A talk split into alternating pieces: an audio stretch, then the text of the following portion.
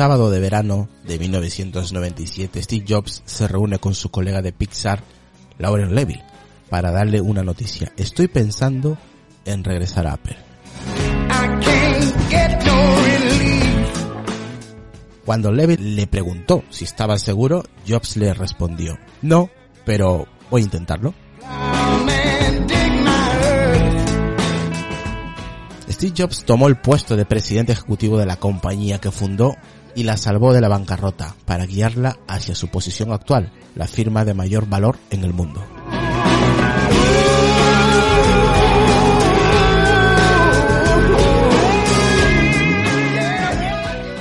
Esta historia ha sido relatada muchas veces, que la gente da por sentado de que Steve Jobs regresaría a Apple para salvarla mágicamente, aunque en realidad el ejecutivo no estaba tan seguro de ello. Steve Jobs no estaba seguro de que Apple pudiera ser salvada. Lo último que quería era regresar y ser visto como el responsable de no lograr rescatar a la compañía.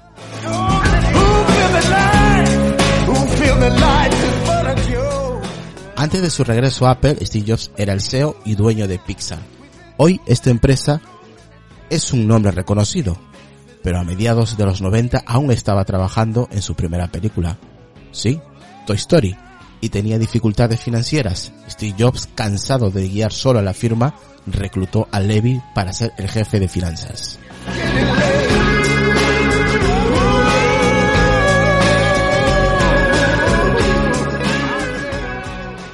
Levy relata cómo trabajó de la mano de Steve Jobs para enfocar el negocio de Pixar y construir una marca icónica que llegaría a tener una oferta pública inicial exitosa y una posterior adquisición por parte de Disney.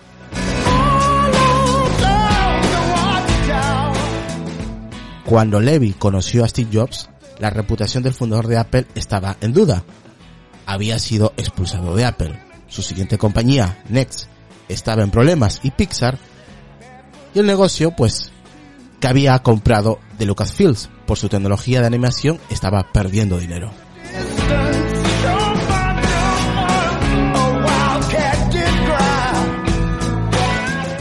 Poco después de tomar el puesto ejecutivo, Levy tuvo claro que Steve Jobs estaba fijado en la idea de que Pixar fuera pública y mostrarle al mundo que sus apuestas post-Apple estaban siendo exitosas.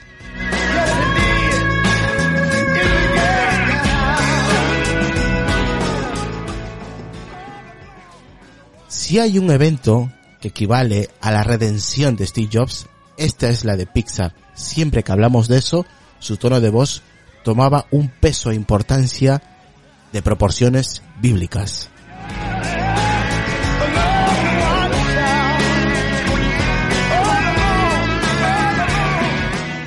Esto tomó más tiempo de, los, de lo deseado, por supuesto, pero en el 29 de noviembre de 1995, Pixar se convirtió en una empresa pública.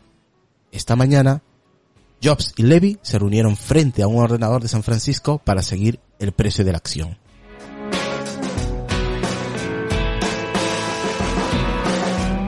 Mientras el precio aumentaba, uno de los consultores volteó a decirle a Jobs, felicidades Steve Jobs, eres un multimillonario. Jobs salió de la habitación y llamó a su amigo, el fundador de Oracle, Larry Ellison, para decirle, Larry, lo logré.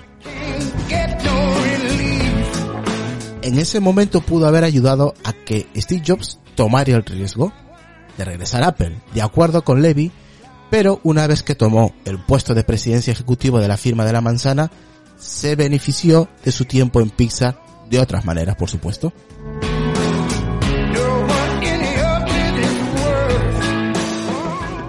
Para empezar, aprendió a trabajar de manera colaborativa y ceder el control a otras personas. Eso relata Levy en el libro. Él no creaba los productos en Pixar, no era un cineasta.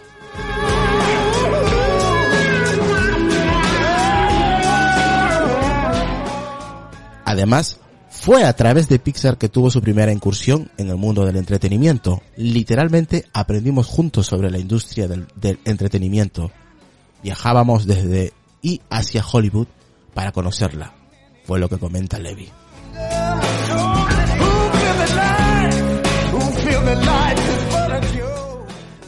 El conocimiento y las relaciones que cultivó en esa industria ayudaron a enfocar a Apple a crear productos de entretenimiento como el iPod, la tienda de iTunes y el Apple TV.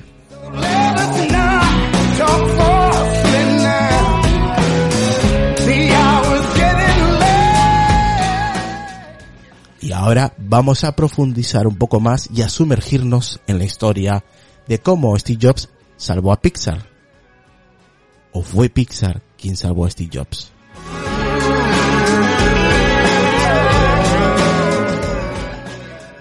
Venga, empecemos.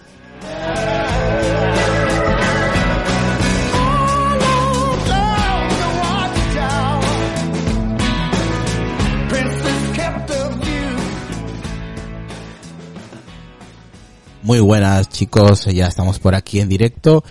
Y nada, pues como habéis escuchado en la introducción, vamos a un poquito hablar sobre la historia que hay entre Steve Jobs y el famoso o la famosa empresa de animación Pixar que ahora por supuesto pues como ya sabéis pertenece a Disney. Por aquí tenemos a nuestros compañeros que, que van a estar por aquí haciéndonos compañía y comentando un poco el tema de, de Pixar y Steve Jobs. Así que vamos a presentar aquí a los compañeros. Voy a empezar por el señor Borja de Retromática. ¿Qué tal Borja? Muy buenas. Pues propicios días, aquí andamos a ver si iba a decir destripamos, pero suena fatal. A ver si desmontamos un poco a Pixar mm. y, vemos a ver qué. Me ha gustado mucho la frase que ha dicho de si Pixar salvó a Steve Jobs o Steve Jobs salvó a Pixar. Yo creo que fue una cosa mutua, ¿no? Yo creo que realmente Steve Jobs estaba en horas no demasiado buenas después de su salida de Apple y yo creo que fue un, fue un punto a favor para ambos, desde luego. Se, retroalimentaron. Sí, por eso lo dejé votando al, final. Eh, al finalizar la introducción, no sé si, si yo fue el que salvó al Pixar o fue al revés. Muy acertado, Israel, muy acertado. Vámonos con el compañero.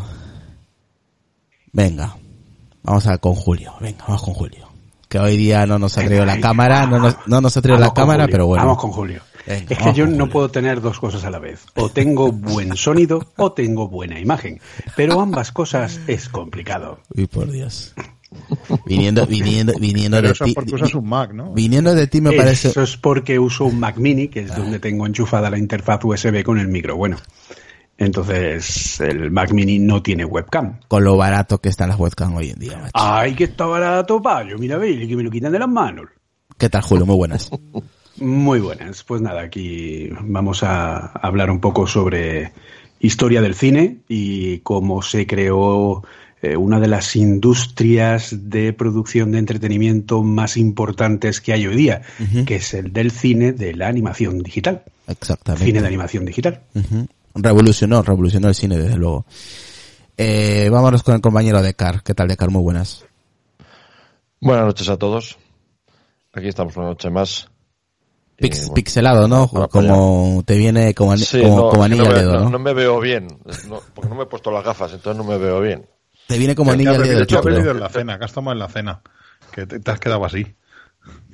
No, eh, sí, puede ser también, puede ser que igual en la cena he tomado, no sé, varios gin tonic para refrescar y claro, igual no me veo ya, ya no me veo correctamente. Bueno, para, para refrescar, dice. Bueno, aquí tenemos a al compañero Javi Vela. ¿Qué tal, Javi? Muy buenas.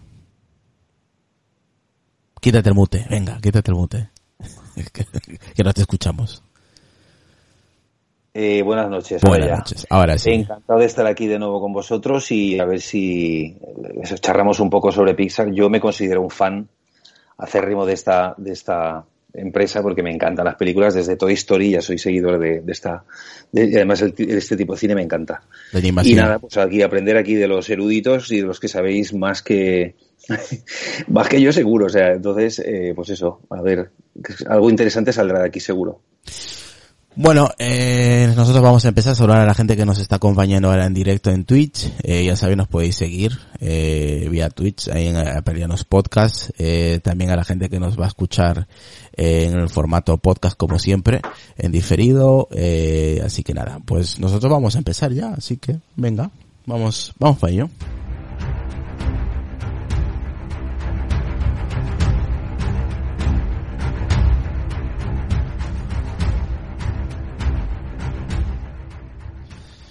A ver, yo os voy a proponer eh, una cosa, pues para, para empezar, si os parece. Yo creo, a ver, personalmente, después de todo lo que he estado leyendo y viendo documentales y todo eso, creo que podemos decir que Steve Jobs arranca, eh, arranca comprando acciones de, de Pixar, porque Pixar estaba, la verdad que estaba en un mal momento en ese entonces y claro, eh, como comenté un poco en la introducción, estaba esperando de pues que las acciones de, de Pixar sean lo más accesibles para poder comprarlas.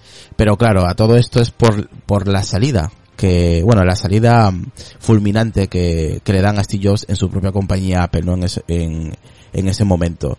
Eh, es cierto que no es algo inmediato la compra de Pixar, o sea, desde que sale, desde que lo echan a Steve Jobs de, de Apple hasta que adquiere Pixar, eh, pasa unos años, no es algo inmediato y es ahí cuando pues ve algo de futuro eh, en esta compañía llamada Pixar, ¿no? Porque él por supuesto no tenía ni idea dónde se estaba metiendo, no sabía nada de cine, no sabía nada de animación, tenía algunos conceptos, por ejemplo, de diseño que ya sabemos que él en un momento de su vida estudió eh, diseño eh, en artes y, y, a partir de ahí pues tiene tiene un poco de noción, ¿no? Pero sobre animación eh, para el cine, o sea, no tenía ni idea. Básicamente es ahí cuando mm, eh, compra Pixar y es, es, accionista mayoritario, con otras personas por supuesto, pero eh, como que él tiene que dar visto bueno a, a, a cierto dinero y, y, a ciertas películas, ¿no?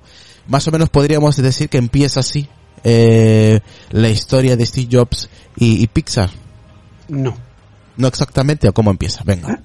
A ver, eh, la historia de Steve Jobs y el departamento de animación por computadora de Industrial Light and Magic, no se llamaba Pixar todavía. No.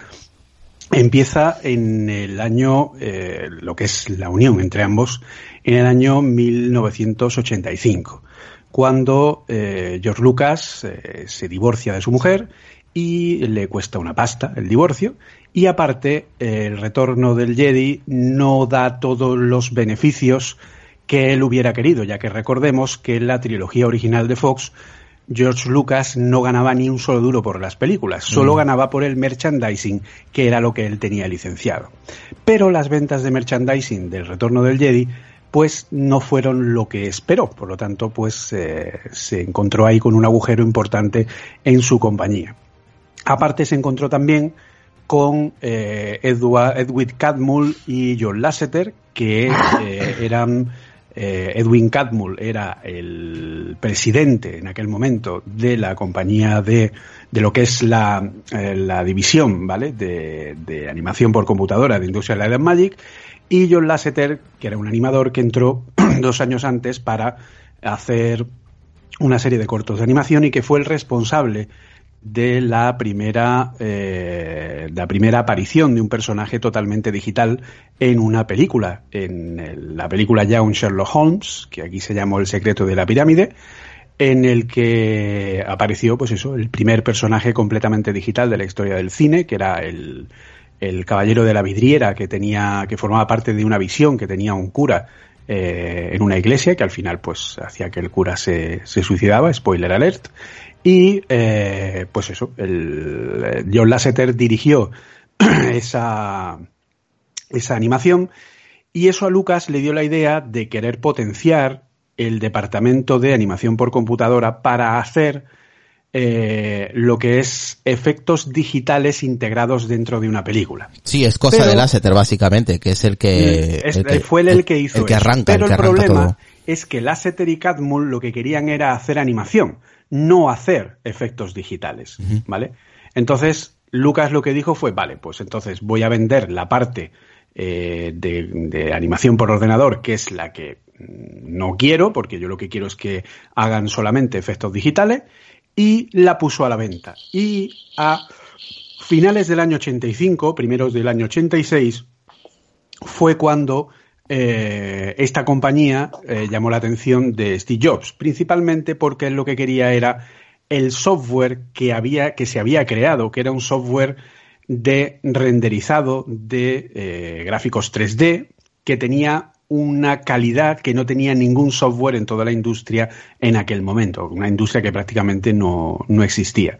Entonces lo que hizo fue eh, ver la posibilidad de poder licenciar ese software y poder hacer algo, algo con él, y con su propio dinero compró a George Lucas por 5 millones de dólares ese departamento. Ese departamento que, una vez comprado, sí se fundó como Pixar y donde Edwin Calmuth eh, fue nombrado CEO de la compañía, mientras que Jobs era el dueño de la misma.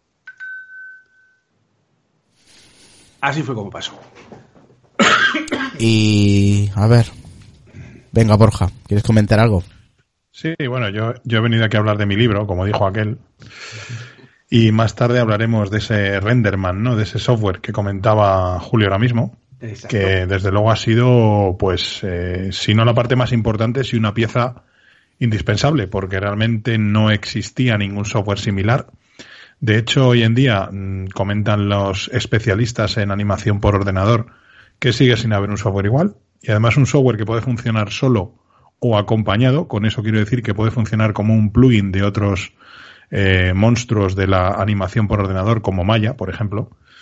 Entonces yo creo que es una pieza principal. La tecnología que usa Pixar eh, es importantísima para el desarrollo de, de, su labor artística, porque sin ello sería imposible conseguir los, los personajes y conseguir las expresiones y conseguir lo que realmente ha conseguido Pixar a lo largo de, de la historia, que es que te olvides que estás viendo una película de animación. O sea, realmente lo, lo grande de Pixar es, es, entre otras cosas, es esa, ¿no? Tú realmente estás, parece que estás viendo Toy Story, estás viendo juguetes moverse por la pantalla. Lo importante Pero yo creo que es un paso más. Lo importante, lo importante de esas películas también es el, el tema de 3D, que es ahí cuando se empiezan a formar pues los diseños, básicamente. Sí, o sea, y todo gracias a, a pues a esta tecnología de software eh, que puedes, que además puedes probar, porque de hecho Renderman eh, tiene una licencia muy peculiar y puedes descargarla y utilizarla con fines no comerciales, con lo cual puedes ver realmente el software con el que con el que se construyeron todas esas magníficas películas. Y también Además que es una, una cosa muy interesante porque el software de Renderman es un software como programa, pero esa modularidad que tiene, que comenta Borja, es porque además es una API, o sea, funciona tanto como aplicación como como librería.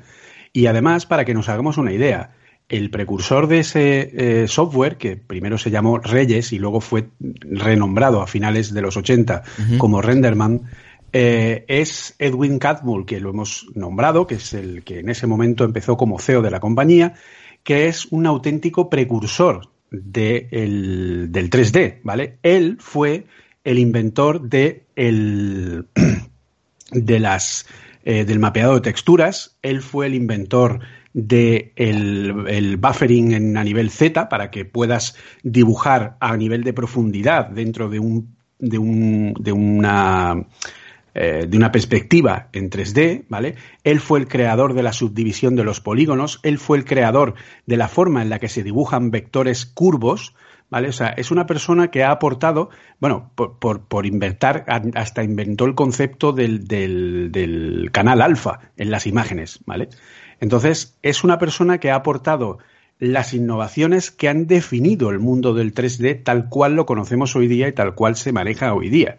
Y esta persona es, pues, la que fue CEO de eh, Pixar cuando empezó, eh, que fue el, el, el, el, vicepresidente de esta, de esta sección de, de, de Industrial Light and Magic y que luego pues ha sido una persona muy importante durante todo el devenir y que era un desarrollador, era un desarrollador, era un computer scientist, ¿vale? Un científico de la computación, pues que mm. además incluso de todas compartió maneras clase con Alan Kay, que fue el precursor de las interfaces gráficas de usuario en el Xerox Park. De todas maneras, eh, Julio, eh, esta afición, eh, básicamente el tío es un científico, él viene más o menos de, de, de la época de la Luna o sea, de los astronautas, que él en realidad su, su materia fuerte es el tema de la física, de la ciencia, y, y entró en este, en este sector simplemente por mezclar artes con ciencia. Y claro, es, pero por eso él pudo hacer estos logros, uh -huh. porque él era un matemático, exactamente, físico matemático, era físico, que fue capaz de de buscar Me, la forma de, de representar mezclar. de forma mm. matemática la física real de nuestro mundo dentro del ordenador en entornos 3D. Eso es. Eso, y gracias al tema de la NASA, de, de, la llegada del hombre a la Luna. Uh -huh. Claro, es que, a ver, toda esta, todo este área de la animación por ordenador, de, de la animación 3D, realmente está muy, muy, muy relacionada con otros campos como por ejemplo el diseño CAD, o sea, el diseño, el diseño asistido por ordenador. de hecho, hubo un momento en la historia de, de Pixar que llegó a desarrollar una especie de caja, una especie de ordenador ad hoc preparado nada más que para renderizar 3D e intentaron incluso, pues, eh, no sé si trasladar la tecnología o vender la tecnología a otras empresas, como General Motors, por ejemplo, para que utilizaran estas herramientas de diseño 3D, pues para sencillamente diseño de piezas, diseño de automóviles. Entonces son, son todo campos que están muy relacionados entre ellos. De hecho, hay una feria muy importante que ahora la he recordado aquí leyendo la entrada, una entrada de Wikipedia dedicada a Pixar, que es SIGGRAPH. SIGGRAPH es la mayor feria dedicada al diseño asistido por ordenador del mundo, ¿no? Entonces aquí se presentan muchísimas eh, muchísimas novedades tecnológicas y Pixar siempre ha estado siempre ha estado ahí, ¿no? O sea, digamos que también tiene esta segunda cara, ¿no? Esta segunda cara de desarrollar software que luego utilizan otras productoras, que es además muy curioso que te puedes encontrar producciones de otras empresas eh, entre comillas competidoras que están utilizando las herramientas de, de Pixar. Por aquí comenta mm, eh, Apple Collector dice, Lasseter sigue siendo productor de las actuales películas de Pixar. No, está retirado. Se retiró por un escándalo del Me Too. ¿Cuál, fue la última que produjo? No sé si una de las últimas de Toy Story. ¿De Story 3 puede ser? Eh, no, creo que Cars 3, me parece. Cars 3. Bueno, por aquí tenemos a Álvaro, Arnau, eh, ¿quién más anda por aquí? Bueno, eh, Jordi, eh, Canguila, por, por aquí, Ciberchess, eh, Dagardo, Dagard creo que pone por ahí y eh, por ahí la gente que nos está viendo, eh, más de 20 personas, eh, 23 personas eh, viéndonos ahora mismo, así que saludar todas ellas. Y ese sonido tan raro que hacen, ¿de dónde viene, por favor? A ver, eh, no sé si por ahí está eh, Javi Vela, si quiere comentar algo sobre Pixar, sé que es fanático de, de, esta empresa, así que comenten un poquito lo que y lo que el, el, tema que ha comentado Julio de, de este George Lucas también, que también es un poco el, el precursor, ¿no? De también de los efectos eh, desde la, las primeras de Star Wars. Lo que a mí me lo que a mí me chirría un poco es cómo se le escapó un poco a George Lucas o que pasaba olímpicamente o que no veía el nicho ese de, de, de, eh, de en la animación el cine de animación, que lo dejó escapar, no sé, lo dejó escapar o, o vendió la, la, la, facción esa de, de, animación por ordenador. Eh, George Lucas no ha sido nunca una persona muy... Un visionario, ¿no? No, como... no nunca ha sido visionario, nunca ha sido una persona muy estable.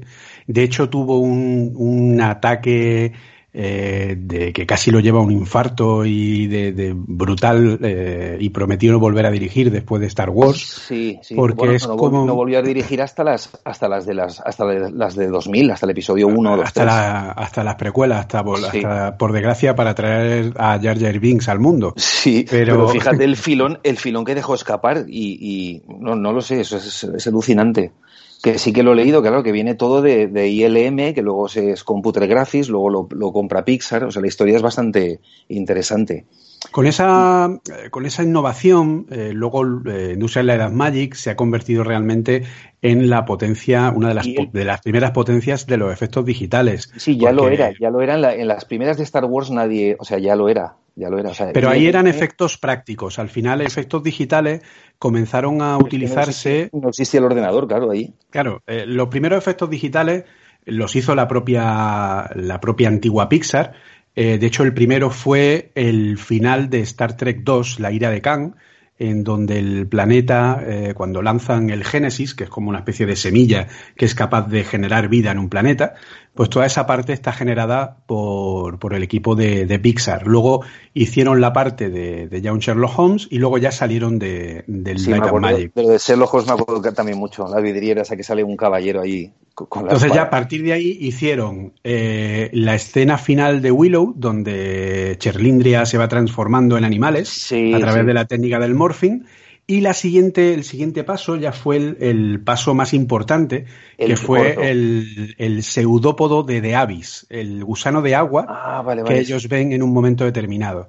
Ese que le, valió el Oscar a los mejores efectos visuales a, a Light and Magic y que fue lo que hizo que eh, James Cameron apostara por la industria de Light and Magic para hacer Terminator 2 y el T-1000 de metal líquido.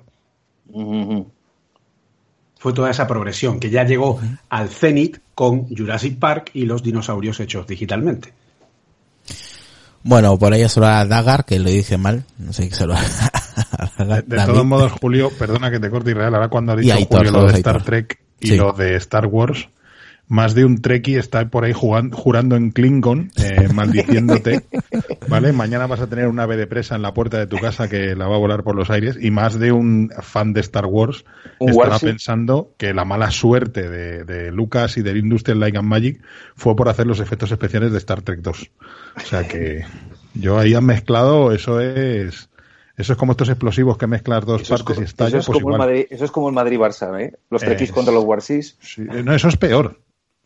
O sea, porque al fin y al cabo los del Madrid-Barça se, entienden más o menos hablando, pero los de los trekkies, como te abren en Klingon, ni te aclaras. A lo mejor Dekar, que vive por ahí por Bilbao, les entiende un poco, ¿sabes? Más o menos, pero vamos, o sea, eso es terrible, o sea, terrible, terrible. Mira, por aquí, nos, ¿eh? por aquí nos mandan una foto que nos están viendo ahí en directo, así que saludar a Dagar, por ahí David. Así que nada, gracias por, por vernos ahí en directo en Twitch. Eh, y por ahí anda Aitor también. Saludar a toda la gente que se va, se va conectando. Twitch. Twitch, Twitch, Twitch, el futuro, el futuro del streaming, aquí para los podcasts. Eh, Decar, que estás muy callado, coméntanos un poquito a ver de lo que se está comentando ahora mismo, de las películas, de Steve Jobs, de Pixar. Yo estoy escuchando porque eh, realmente un poco como Javi, eh, sí me gustan estas eh, películas de animación, las concretamente todas estas de, de Pixar, pero más allá de esto no, no tengo muchos conocimientos. Vamos, toda la historia que, ahora, que estoy conociendo a cuenta de, del, programa, de los guiones, los enlaces, madre mía, ese, eh, es curioso también lo que hablábamos antes eh, fuera de línea, como pasado el tiempo, muchas de estas personas que han tenido responsabilidades en, en estas empresas eh, van pasando los años y claro, se van retirando y es cuando eh, escriben biografías, libros, y claro, es cuando te enteras de todos estos detalles de que normalmente, lógicamente, no te enteras eh, cuando se producen y son efectivos, pero pasado el tiempo, esa información se puede decir y, y gracias a estas biografías y libros que se publican, pues te enteras de detalles curiosísimos y que muchas veces son la mayoría, la mayoría de las veces desconocidos, ¿no? Otra derivación de todo lo que estamos hablando, y esto sería quizás al final del, del, del podcast, un poco la derivación que ha llevado esto, no ya en la parte del cine de animación, sino del cine real, del cine, digamos, mm, que hay ahora mismo, eh, empezando por Scorsese, están diciendo que, que se debe dividir el cine, ¿no? Porque ya tenemos ya prácticamente películas hechas casi al 100% eh, de forma digital. Y claro, él dice que eso ya no son películas, que eso es otra cosa, que se le puede llamar de otra manera. Pero bueno, es un poco aquí estamos en el inicio de todo eso, ¿no? Que, eso, ha dado paso precisamente a todo eso. Eso de Scorsese, perdóname, es la típica frase de todo el mundo que se resiste a una disrupción. O sea, es la misma pero, frase. Pero en cierta forma tiene razón, porque desde el, desde el momento que tú puedes desarrollar una película 100% dentro de un ordenador, eso es otra cosa. Pues Puedes llamarlo como quieras, pero no, no es cine. Desde el momento que tú como, sacas una cámara, como, no a sacas ver, nada, de o sea, simplemente digitaliza a los actores y los metes en, en, en entornos virtuales y ahí desarrollas una historia que tiene su mérito y cada vez será mejor. Eso es una eso, cosa. Eso es, eso es otra cosa, es, sí. Esto me recuerda claro. igual el día que se presentó el iPhone y dijo Steve Ballmer que quién iba a eh, pagar 600 dólares por un teléfono que no tenía teclado. O sea, esta es la misma. No, o sea, es, no, es, la misma. No, es, una, es, una, creo... persona que está viviendo, que, que Scorsese es un magnífico cineasta, ojo, pero yo creo que la, es la, la, típica, la persona que se, que se que se opone a una disrupción y que no y que está viendo que su medio de vida y su y su modo de vida y su trabajo pero se bueno, está viendo sí, en peligro. Pero Scorsese lo ha hecho en su última película, que están, o sea, además de, de una forma horrible. ¿No habéis Sí, visto la del el- irlandés? La de De Niro, sí. irlandés. que, Sí, Es que están- es- 40 o sea, años, sí. Pero es que está peor hecho que cualquier película de, de Pixar. O sea, un personaje, es que no- yo, o sea, yo no me, no, me, no me lo podía creer lo que estaba viendo. Parecía que era de coña, o sea, es que está mal hecho. Y, Bueno, y ahora o, sale. está, eh, o está hecho adrede, no lo sé. Bueno, creo que estamos desvi- creo, creo yo que estamos desviando un poco el tema, ¿vale? Y- A ver, yo creo que lo importante aquí es entender que todo es cine. Mm. ¿Vale? Porque el cine al final es una forma de expresarse. Mm. Pero también hay que entender una cosa muy importante. Eh, nosotros podemos pensar, por ejemplo, y creo que nadie va a decir lo contrario, que, por ejemplo, Los Vengadores es una película de cine, ¿vale? Menos para Martin Scorsese. Entonces, Los Vengadores, toda la escena final de Nueva York, de la primera película, toda la escena final, sin excepción de un solo plano, toda la batalla de Nueva York, es entera digital. Todo salvo los actores filmados sobre fondos verdes. Mm. Pero todo lo demás, todo es generado digitalmente. Entonces, ¿en qué momento estamos hablando de una película filmada de manera real? ¿Y en qué momento estamos hablando de un cine que se acerca más a la animación? Porque al final, toda la escena final de Los Vengadores es una película de animación.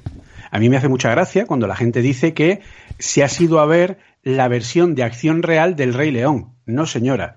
El Rey León de acción real también es una película de animación digital, pero es entera generada por ordenador. Avatar es una película que tiene una gran parte de la película es 100% generada por ordenador. Es decir, y hoy día cualquier serie de televisión de presupuesto normal crea todos los fondos de forma digital, de una manera prácticamente imperceptible, porque es la forma de ahorrarse tener que llevarse un equipo completo de grabación a Nueva York o a Los Ángeles o a Boston o a donde sea, hasta el punto de que ya te encuentras con formas de, mm, de rodaje como la que está utilizando de Mandalorian, la serie de televisión, que ya la utilizó eh, la película de Solo o la utilizó también la película de First Man, la historia de la última historia del alunizaje de la historia de la misión lunar, ¿vale?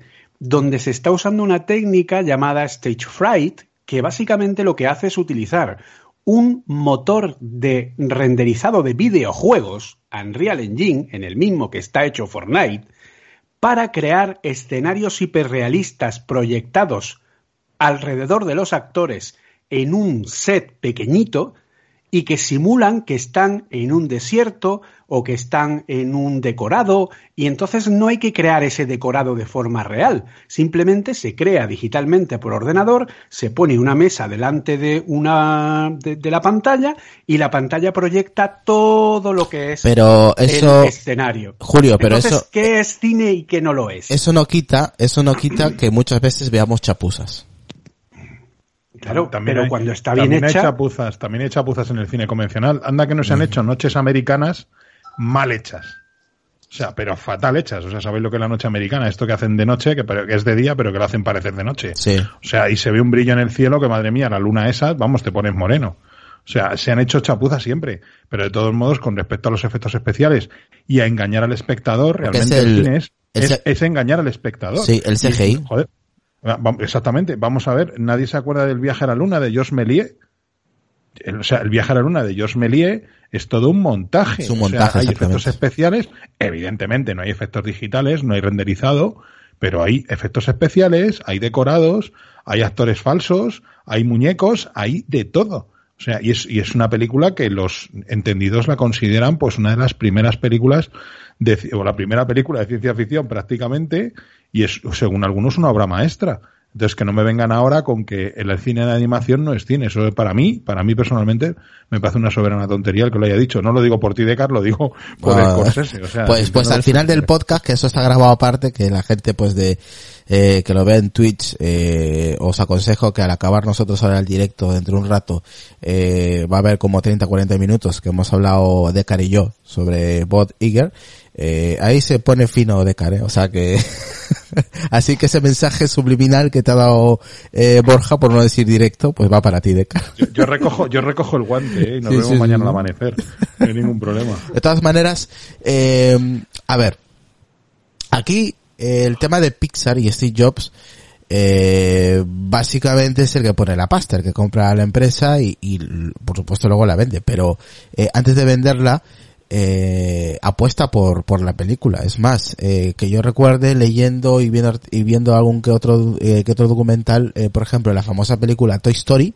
¿vale? Gran película de animación, eh, se llamaba eh, Teen Toy, creo que era su, su nombre. No, ese, es el, ese es el corto en el que se basó Eh, la Toy idea Story. para crear Toy Story. Sí, pero básicamente- Toy Story siempre se basó en. O sea, Toy Story siempre se llamó Toy Story y siempre tuvo quería contar la misma historia. Lo que pasa que John Lasseter tenía Mm. la idea, y por eso la llevó al cortometraje Teen Toy, de pensar en qué pasaría si los juguetes cobraran vida cuando tú no estás dentro de lo que es. eh, Eso es, hizo, hizo, hizo un, un, un cortometraje, exactamente. Y de ahí, pues, en realidad, de ahí nace Toy Story. De ese cortometraje. Sí, es la inspiración para hacer el, el cortometraje. Yo esto, por ejemplo, yo no lo sabía, ¿eh? O sea, investigando, leyendo, no tenía ni idea que, eh, que antes de Toy Story había un cortometraje que es en realidad la base de Toy Story, eh, lo que podemos ver hoy en día, eh, hasta la, hasta la cuarta que se ha hecho y se ha tardado muchísimo. Y creo que 15 años, ¿no, Julio? Hasta de la tercera a la cuarta, ¿no? Vale, el, el Teen Toy fue un, un corto que además fue pionero en su momento, puesto que supuso la primera animación de un personaje, eh, llámalo humanoide, que era el bebé que perseguía a el muñequito, que era una especie de hombre orquesta, que iba el pobre eh, con sus platillos huyendo del bebé que se lo quería comer. Y, y ese bebé es el primer personaje humanoide digital de una eh, de un corto de animación, ¿vale? Que tenía pues un esqueleto que tenía que moverse de una manera, entre muchas comillas, lo más realista posible a cómo se movía un personaje real. Y de ahí, de esa evolución, llegaron a lo que es la animación esquelética 3D que dio lugar a Toy Story. Esa es anterior, perdón, Julio, que te corte. Esa es anterior a la del corto esta de los abueletes que están jugando ajedrez, que luego es el abuelete que, que repara El los juego de. Gary, sí. Sí, el es- Teen Toy es- es, uno de los primeros cortos. Está, el juego está, de Gary está es ya posterior. Sí, está Teen Toy. Bueno, el juego de Gary es posterior a Toy Story. De hecho, eh, estaba mirando fechas ahora. Sí, Y el juego de Gary es del año 97. Ah, Sí, fue el corto que se estrenó justo antes de eh, A Bug's Life, de Bichos, Sí. si no recuerdo mal. De hecho, si, si, si analizáis un poco Toy Story y, y el juego de Gary desde el punto de vista técnico, veréis que en los personajes humanos hay un avance tremendo. Y que de hecho en Toy Story se limita muy mucho las apariciones de personajes humanos. O sea, salen siempre las piernas de la madre, la madre no Claro. sabe. Sí. ahí es, eh, hombre, digamos que eso también les sirvió ya, aprovecharon y como, como este, De todas maneras- señores son auténticos genios, De todas maneras, eso, por- eso le da otro aire a la historia, pero realmente hay un, hay un, un escollo técnico que es que las figuras humanas son las más complicadas de. Pero sabéis de- que fue rechazado, ¿no? El primer demo que presentaron fue rechazado por, eh, por, por- por- creo que fue por Disney, creo, que lo quiso Bueno, eso, producir. es- eso es otra historia aparte, que si quieres yo te la cuento cuando quiera. Es que está Disney que por ahí. Sí, es que Disney- es que- con la iglesia hemos topado. Sí, claro. sí, es que Disney entra, entra también de, de lleno, o sea, para participar A ver, en las el películas. problema de Disney es que Disney estuvo, eh, o sea, pasó una época espantosa que llegó a su punto más álgido de espanto con películas como Todd y Toby y cosas por el estilo, ¿vale? O Los Rescatadores en Cangurolandia. Entonces, aquello ya no había forma de salvarlo de ninguna manera. Hasta que llegó eh, Jeffrey Katzenberg, el- un ejecutivo que tomó las riendas creativas de Disney y fue el que eh, sacó adelante La Sirenita, La Bella y la Bestia, Ujú. Aladín y El Rey León, Peliculones. Que fue Clásicos. el momento de la, eh, digamos, la subida o, el- o, digamos, la edad de oro Disney eh, de finales del siglo XX. Pero todos sabemos que, curiosamente, después del Rey León, la calidad de las películas de Disney Decayó. comenzó a bajar. ¿vale? Tuvo un momento de repunte con el jorobado de Notre Dame, pero eh, Ya no, no consiguieron recuperarse demasiado. Bien, esto se debe a que eh, Jeffrey Katzenberg, que fue el responsable de estas películas, que además empezó su remodelación de Disney con Quién engañó a Roger Rabbit, ¿vale? Haciendo que esa película fuera un proyecto bastante personal por su parte, pues eh, justo en el año 1990, y de hecho Jeffrey Katzenberg fue el promotor de el acuerdo entre Disney y Pixar del año 91 para producir Toy Story eh, y dos películas más que iba a distribuir Disney, de las que Pixar solo se iba a llevar el 12,5% de la taquilla, nada más, y Disney se quedaba con todos los derechos de todos los personajes y de todo lo que creara Pixar. Eh, y entonces, bueno, pues eh, Jeffrey Kassenberg en el año 1994 abandona Disney para fundar DreamWorks SKG junto a Steven Spielberg y David Geffen.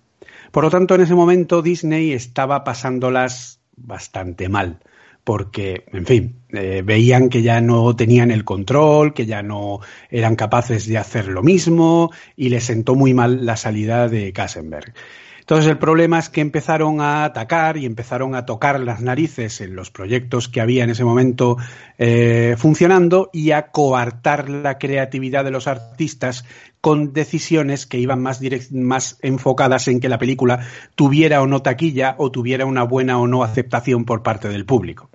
Eso lo que hizo fue que la visión original de Toy Story del equipo de John Lasseter, de Pete Docter, que es el director de eh, Inside Out, el director de App, es un genio absoluto, o de Andrew Stanton, que es el director de Buscando a Nemo, etcétera, pues eh, esa historia original se fuera modificando en cada nueva reunión que tenían con Disney para presentarle lo que iban grabando, que la mayoría eran en bocetos o en storyboards o todo ese tipo de cosas, y Disney lo único que hacía era hacerles cambios en el guion.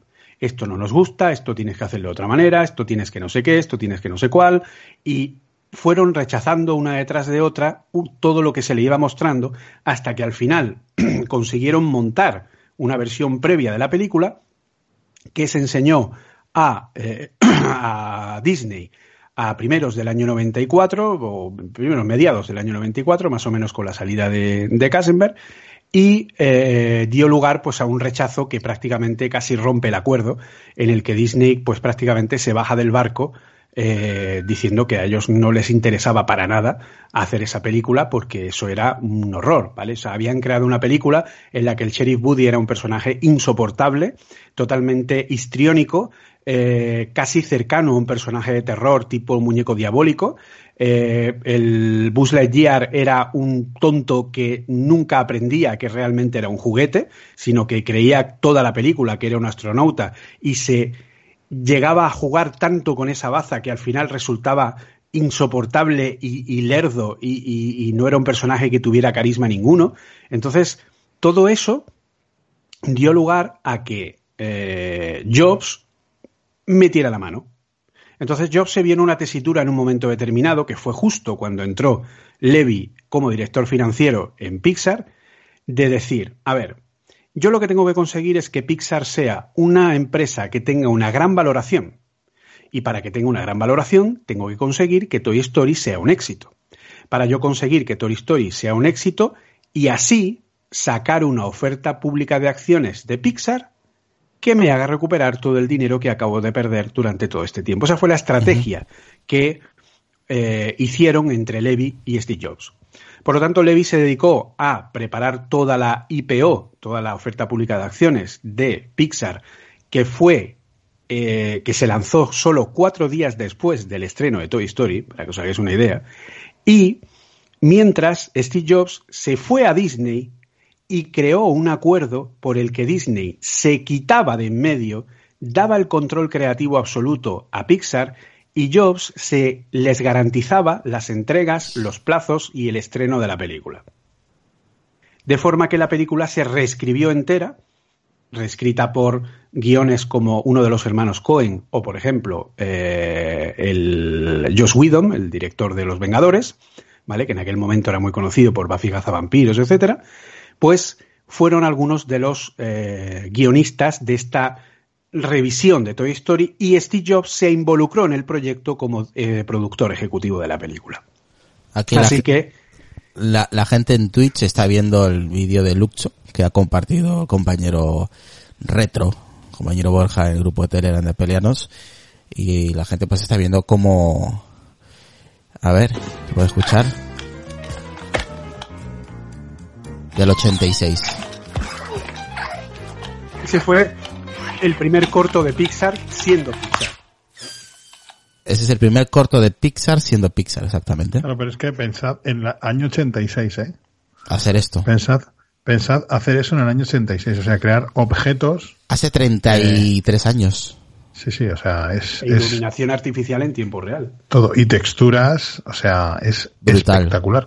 Realmente ahora ves cualquiera de estos cortos y seguramente cualquier ordenador de sobremesa medianamente potente sea capaz de generar, bueno, eh, cualquier ordenador de sobremesa y cualquier y cualquier tablet o cualquier teléfono móvil medianamente potente es capaz de generar gráficos Pero- con mayor resolución y calidad que estos, pero estamos hablando del año 86, ¿eh? Exactamente. Ojo, ojo. Y lo que comentabais de Pixar, de Pixar y Disney, que no sé si luego andaremos un poco en el tema, pero, pero tenemos que pensar la diferencia creativa entre lo que es Disney y lo que era Disney y lo que es Pixar, porque Disney en los últimos años ha cambiado mucho. Ha aceptado, ha, ha absorbido franquicias como Star Wars, ha absorbido, ha absorbido franquicias como las de Marvel, de hecho ha absorbido a Marvel, pero eso hace 20 años en Disney hubiera sido yo creo que mm, bastante impensable o imposible. Sí, Recordemos que, también- que Disney, su línea argumental y su línea creativa choca frontalmente con los valores que transmiten películas como Los Vengadores o cómics de Marvel o películas como, como Ant-Man, ¿no? O sea, estamos, o como Ant-Man, perdón, como, como, mm, ay, ¿cómo se llama este? Como Deadpool, ¿vale? O sea, son películas completamente irreverentes y esto Disney puede tener aquí una, bueno, y de hecho lo ha tenido y parece que lo ha superado como, como una doble cara, ¿no? Porque de- recordemos que Disney es la, la máquina de adoctrinar por antonomasia, o sea, es la que transmite ciertos valores y de esos valores las películas de Disney no salían. Y tú ves cualquiera de las películas históricas de Disney de, de animación y están todas cortadas por una serie de patrones muy específicos, donde, no- donde se utilizaba un cierto lenguaje, tanto eh, hablado como visual, donde no ocurrían ciertas cosas, donde ciertas escenas se omitían, o sea, y donde, bueno, pues la muerte de la muerte de la madre de Bambi es muy, es muy, eso es algo muy bizarro que no entiendo cómo Disney ahí eh, fue capaz de poner algo tan ter- terriblemente cruel, pero, pero también ahondaba muchas veces en esa crueldad, ¿no? Eh, en, no, en, una violencia explícita a lo mejor, pero sí en una crueldad eh, eh, implícita en, en, las, en las escenas que veías y realmente, o sea, las películas medianamente irreverentes de Pixar, pues yo creo que chocaban muy frontalmente con lo que era la doctrina Disney de la época, con películas como Aladdin, con películas como La Bella y la Bestia, todo como muy clásico, todo como muy conservador, ¿no? O sea, dicen que eh, en Estados Unidos que Pixar es, es eh, demócrata y Disney es profundamente republicana. O sea, entonces, bueno, hay que, hay que ver también ahí ese choque desde el punto de vista creativo que yo creo que podía haber acabado en desastre y sin embargo, pues acabó como acabó, que es prácticamente con la disolución de Pixar dentro de Disney, ¿no? De todas maneras se veía venir, de todas maneras, porque Steve Jobs lo vendió Pixar por algo más de, de 7 millones de dólares, el cual a él le había costado en su momento 10 millones, o sea que encima... Y lo vendió como una ganga, ¿eh? Yo Sí. creo que No, fue una no, no, ganga. no, no. A ver, a ver, a ver. Eh, Primero, no tenemos que pensar que Disney compró Pixar.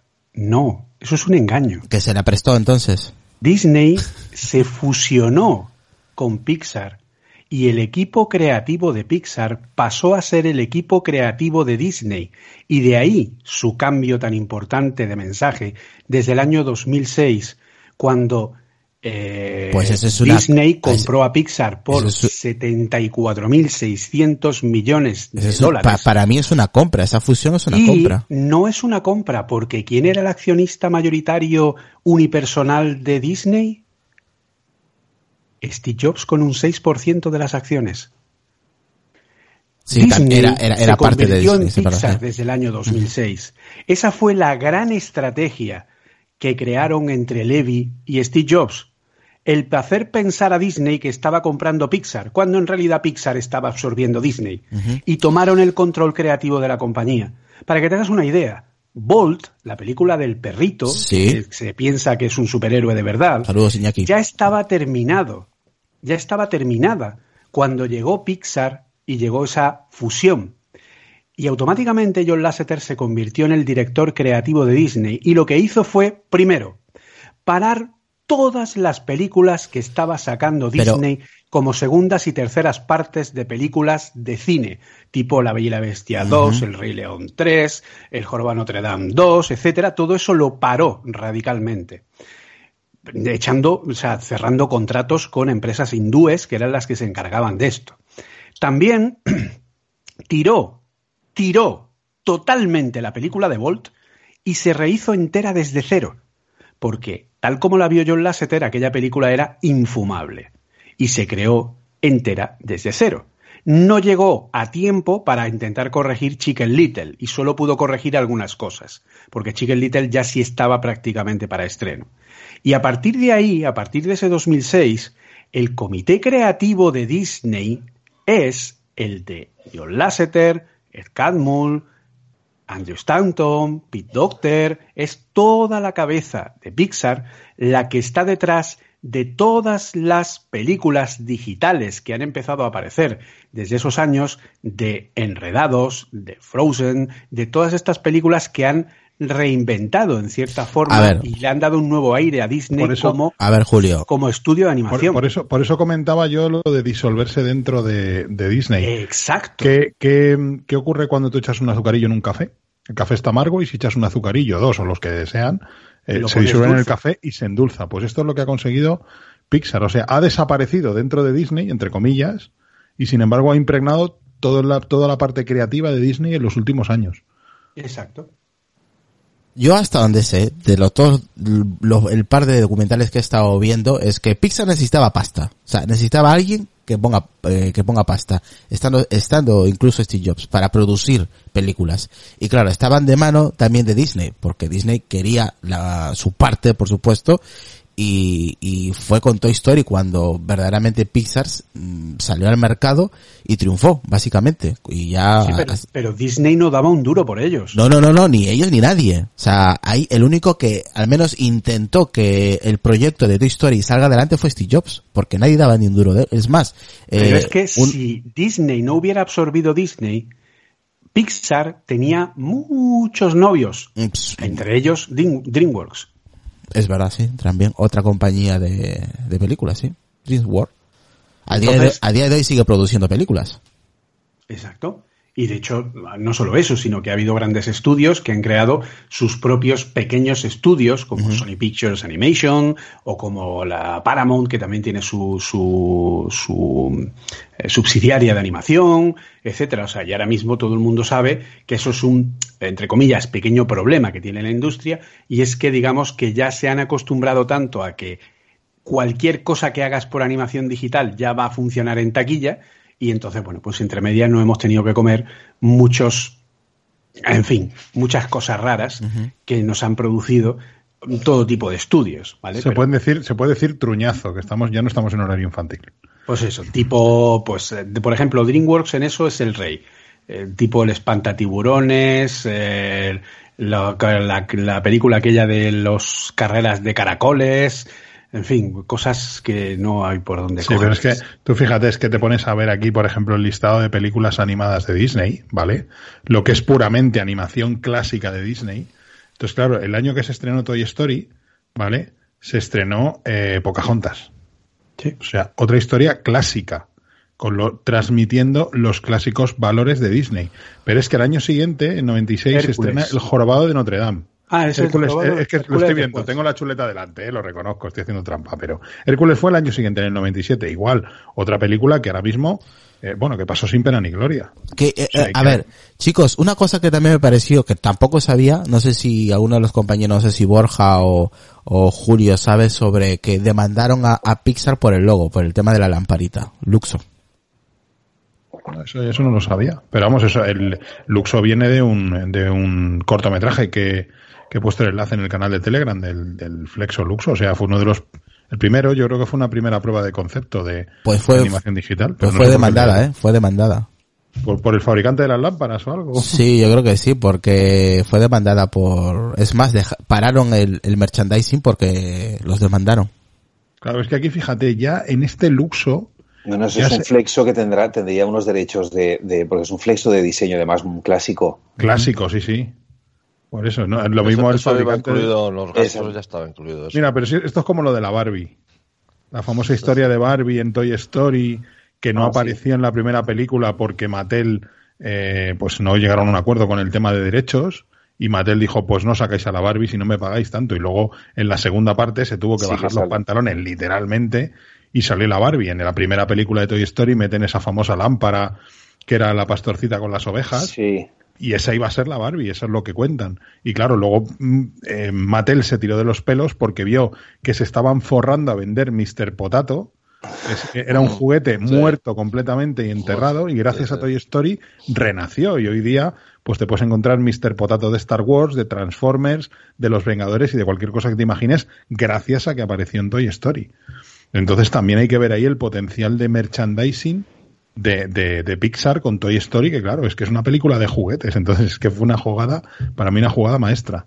Y desde luego en, en Luxo, en este, en este corto que estábamos comentando antes, aunque mezclemos temas un poco, pero ahí se ve realmente la especialidad de, de- de Pixar en los primeros años, que es animar objetos aparentemente inanimados. O sea, la vida que le da ese flexo, o sea, es espectacular. O sea, tú terminas cogiéndole cariño a un flexo, leche, que son cuatro chapas y una bombilla. O sea, No, lo, lo que es flipante es para increíble. mí, para mí la obra maestra de estos es la de la de Wally, que es lo que has dicho también un robot. Ah, sí, muy bueno el La Wally. sí. expresión que tiene de, de, de Eh, es que parece un humano, o sea, es- expresa es más que muchos humanos. Y con el sonido de encendido del Mac cuando se pone a cargar con los paneles. Exactamente, exactamente. que lo hemos vuelto a tener gracias a, a la línea esta de comando que se ha filtrado por, por Twitter. Eso ha, sido los dos, eso ha sido los dos mayores errores de Apple de los últimos años. Quitar el sonido encendido y la De todas maneras, iluminada. hay por ahí, eh, Una por, gozada. por ahí Álvaro comenta si hay alguna inspiración de Luxo eh, versus Apple en el tema de, de, de lámpara, de la, de la, de la lamparita de los Ma- del, del Mac, del G4. Pues yo creo que sí. ¿Hay alguna inspiración? ¿Creéis que hay alguna inspiración? No sé de qué año es el Mac G4 lamparita. Eh, Sonia lo tiene en casa, la verdad que es una obra de arte ese Mac, el G4, eh, que es el tema de la lamparita, es, es- es impresionante. Del 2002. Ese equipo. Sí, o es sea, es posterior a la película. Sí, la película es No, anterior. posterior. La película es anterior. Sí, pero la lamparita de, de Pixar es un- fue primero un corto. Lucas. No, Lukis. muy buenas, gente. Disculpad mi tardanza. Pero es Lucas. Lucas, ¿es Lucas A ver, o es Lu- un render? ¿O es un Lu- render de Lucas?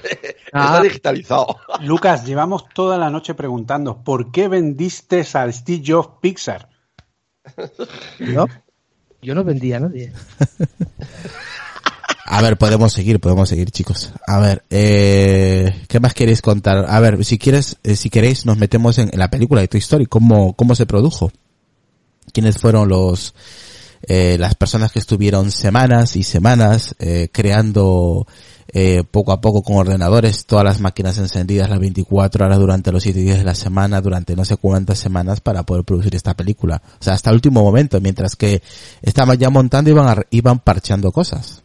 Y que acabaron con reuma y todo, ponen por ahí, ¿eh? Sí, sí, sí, sí, estuvieron muchísimas, pero muchísimas horas durante siete días de la semana montando. Pues Creo que prácticamente jornadas de 19, 19 20 horas Sí. para llegar a- al estreno. eso es. ¿Y cuántos, cuántas semanas estuvieron Julio montando la película? Porque de repente empezaron a hacerlo en... Hay, hay una forma que trabajan que es eh, que dibujan y lo van montando en las paredes poco a poco, lo van, eh, lo van montando con caricaturas. Eso tiene creo su, su nombre. Sí, eso es hacer el storyboard. Storyboard, exactamente, que no me sé el, el Storyboard. Creo que estuvieron eh, mm, el grupo de trabajo, que era un grupo pequeño, no era un grupo grande, estuvieron creo que durante tres, cuatro semanas eh, montando toda la película. Pero sin parar, ¿eh? O sea, sí, Claro, era es, un- que, es que el, el cine digital, o sea, la producción de películas animadas de forma digital abre un campo nuevo de posibilidades. Eh, hace poco hemos visto un ejemplo, que aunque no es Pixar, pero hemos visto esta película que se va a estrenar de Sonic, el famoso personaje de videojuegos de Sega, que bueno, pasaron un pase privado a ciertas personas y parece ser que el personaje de Sonic se parecía al, de- al del videojuego lo que un huevo una castaña. O sea, básicamente nada. Y entonces han tenido que rehacer la parte de la película donde sale el personaje directamente cambiándolo. O sea, esto es como el parcheo de los videojuegos. En la época de los cartuchos de Super Nintendo era imposible parchear un videojuego. Hoy en día te lanzan un videojuego con 20.000 fallos y lo van parcheando. Pues esto es igual. O sea, pensemos que una película de estas, si te da tiempo a renderizarla en una semana, pues una semana antes del estreno puedes hacer cambios. O sea, es algo que hasta ese momento eso era impensable. O sea, realmente aquí se pone un... Todos los creativos, todas las personas que alguna vez han creado algo, llega un momento que tienes que parar. Tienes que parar porque te puedes tirar haciendo modificaciones de lo que estás haciendo y mejorándolo eternamente. Y tiene, y tiene que llegar un momento que dices, no, ya acabo, o sea, ya corto aquí porque puedo tirarme modificando esto años y no lo voy a lanzar jamás. Y yo creo que Toy Story también se vio un poco en esa tesitura, o sea, vamos a cerrar ya el tema, renderizamos la película y lanzamos porque si no podemos estar aquí mejorando la película, o sea, tres años.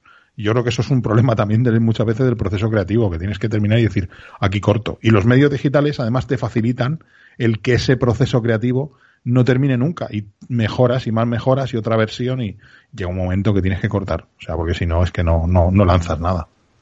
Por aquí comenta Sonia en el chat de Twitch, eh, dice, el código A113 que aparece en todas sus películas es una referencia al aula en la que aprendieron animación.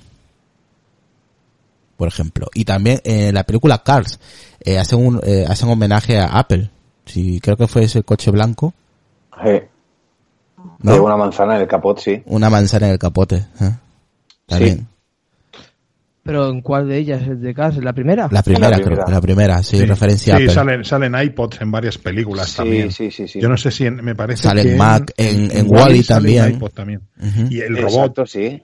y el robot Eva, Eva es, es, es un iMac.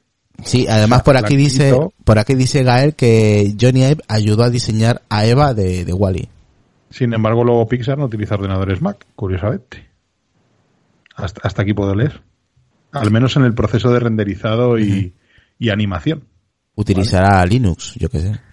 Sí, normalmente sí. Mm. Las granjas además son equipos me todo muy cerrados, son, son eh, servidores Blade que se llama, mm. con módulos intercambiables.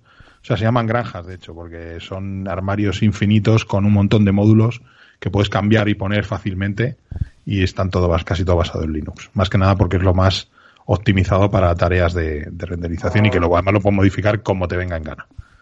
Y eso es lo que Pixar necesita. Pero con la película de Toy Story no tuvieron inconvenientes a la hora de hacerla porque a los de Disney no les hacía mucho tirín la idea y hasta incluso tuvieron que les decían cómo tenían que hacer los personajes y ellos no estaban convencidos diciendo no, tenemos que hacerlo a nuestra manera que al final lo consiguieron, ¿no? Pero hasta incluso yo tengo, quiero entender de que les costó para que Disney colara por, por el aro para, para la, la, película de Toy Story. Porque eh, ni siquiera pensaba que iba a ser un, un éxito. Sí, tuvieron que rehacer todo, básicamente, y, y, montarlo todo desde cero. Básicamente hicieron eso. De todas maneras, eh, aquí Julio, igual tú sabes más sobre los datos, es que cuando Disney participó con Pixar para hacer las películas, eh, el que se llevaba todas las ganancias era Disney, ¿no? Sí, lo he, lo he comentado antes. El acuerdo primero para Toy Story, Bichos y Toy Story 2 era que Disney se quedaba con la propiedad intelectual de todos los personajes, historias, películas y derechos para hacer secuelas y lo que le diera la gana. Eh, y Pixar se llevaba un 12,5% de la taquilla. Y Disney saca merchandising a carretillas. Sí, eh, Toy, Toy, Story 2 ya, bueno, ya era directamente de, de, Disney, si mal no recuerdo. Aunque ponga Pixar, pero básicamente era de, era de Disney ya la, la producción. Yo por, por, lo que he podido escuchar. No, no, era todo, todas las películas de Pixar son producidas por Pixar sí. y ahí no entró Disney hasta que ya eh, se hizo la fusión y entonces ahí ya a partir de ese momento sí hubo más, eh, ya sí, a ver, las películas siguen siendo, a ver, a pesar de que eh, la propiedad mayoritaria del estudio, pero no podemos olvidar que Pixar al final es una eh, es una empresa pública, ¿vale? O sea, entonces el digamos que el accionista mayoritario es Disney, ¿vale? Pero aún así Pixar es completamente autónoma, siempre lo ha sido y básicamente eh, son los que producen y los que tienen siempre, y eso es algo que nunca ha cambiado, el control creativo de todas sus películas. O sea, ellos Aquí. deciden qué hacer y qué no hacer, etcétera. Julio, sería yo creo que necesario aclarar lo de empresa pública. Aquí en España suena de otra manera. Empresa pública en Estados Unidos es una empresa que cotiza en bolsa, que tú puedes comprar acciones de esa empresa, por así decir.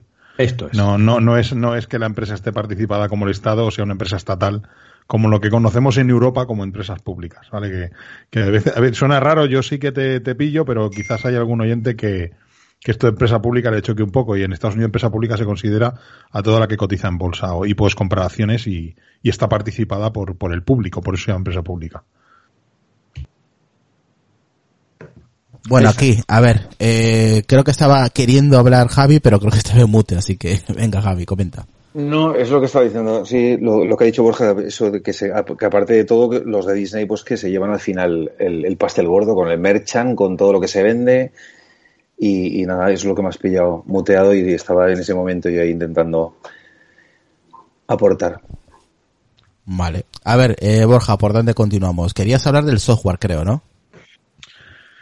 Pues sí, hombre, es un punto importante que, que bueno, pues eh, Pixar prácticamente uh -huh. desarrolló todo para él. O sea, software, hombre, evidentemente utilizaba también software comercial, pero, pero hay cuatro piezas aquí o cinco piezas de software importantes que he sacado de, de la historia de Pixar.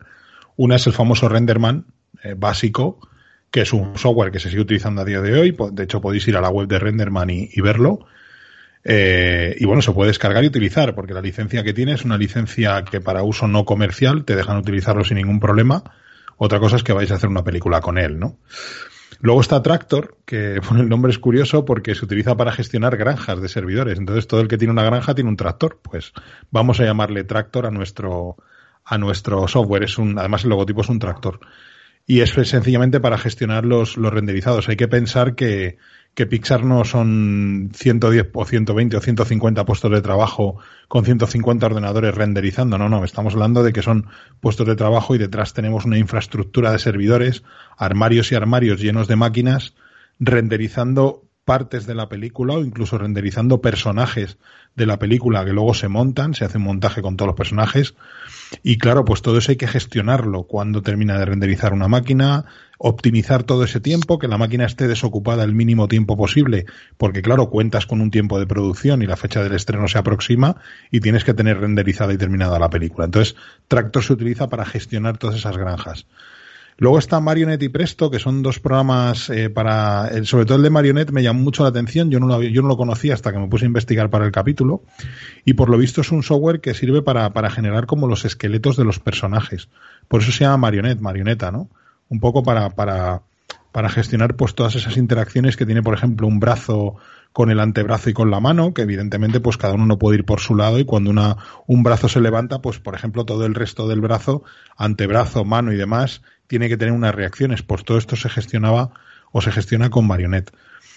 Y Presto y Ringmaster, que eran, eh, bueno, Presto es la versión más moderna de Marionette y Ringmaster es para gestión de proyectos. O sea, estos tíos tuvieron que inventar hasta un software para poder gestionar todo el proyecto de, producción y de y de, creación de la película. O sea, fijaos hasta qué punto revolucionaron el, el, el mundo de la producción de película. Bueno, no lo evolucionaron, es que prácticamente lo crearon porque hasta ese momento lo que se habían generado eran pequeñas escenas como las que uh -huh. comentabais de, del secreto de la pirámide o de Star Trek o pequeñas escenas de, de, de, ordenador o por ejemplo lo que se vio en la película de Tron, por cierto película de Walt Disney, curiosamente, ahí se veían gráficos generados por ordenador, pero eran pequeñas escenas, pero aquí estamos hablando de una película de 90, 100, 120 minutos completamente generada por ordenador y eso desde el punto de vista de la gestión del proyecto te genera una problemática completamente nueva y que no existe hasta ese momento. Entonces, pues tiraron por la calle en medio y dice, pues hacemos nuestro propio software de,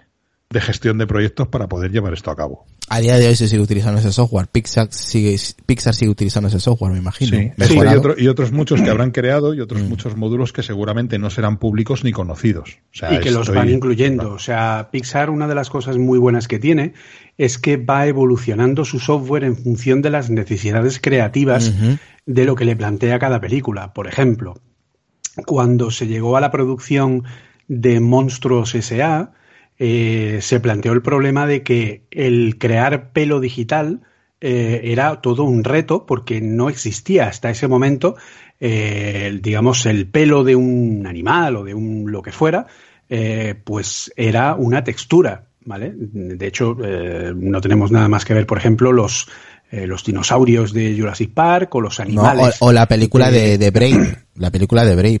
Es impresionante. Es posterior, me refiero. Estamos hablando de eh, Monstruos S.A., que es una película mm, bastante anterior, de hecho es la eh, cuarta película del de, estudio, ¿vale? Y en ese momento, si nos fijamos en los años 90, en el, en el resurgir de la animación digital y del uso en películas, tenemos películas como, como Jumanji o tenemos películas como eh, Jurassic Park, donde por ejemplo en Jumanji ya sí había animales que tenían pelo, pero su pelo no era un pelo, eh, era como una especie de, de, de, alfombra más que pelo, ¿vale? Era como un conjunto completo, entonces eso hacía que fueran animales poco realistas. Para Pixar, para Monstruos S.A., se creó un software capaz de eh, gestionar cada pelo de forma independiente y que cada pelo tuviera su, su vida para crear el monstruo de, de Sully y entonces así pues tener toda esa, toda esa gestión.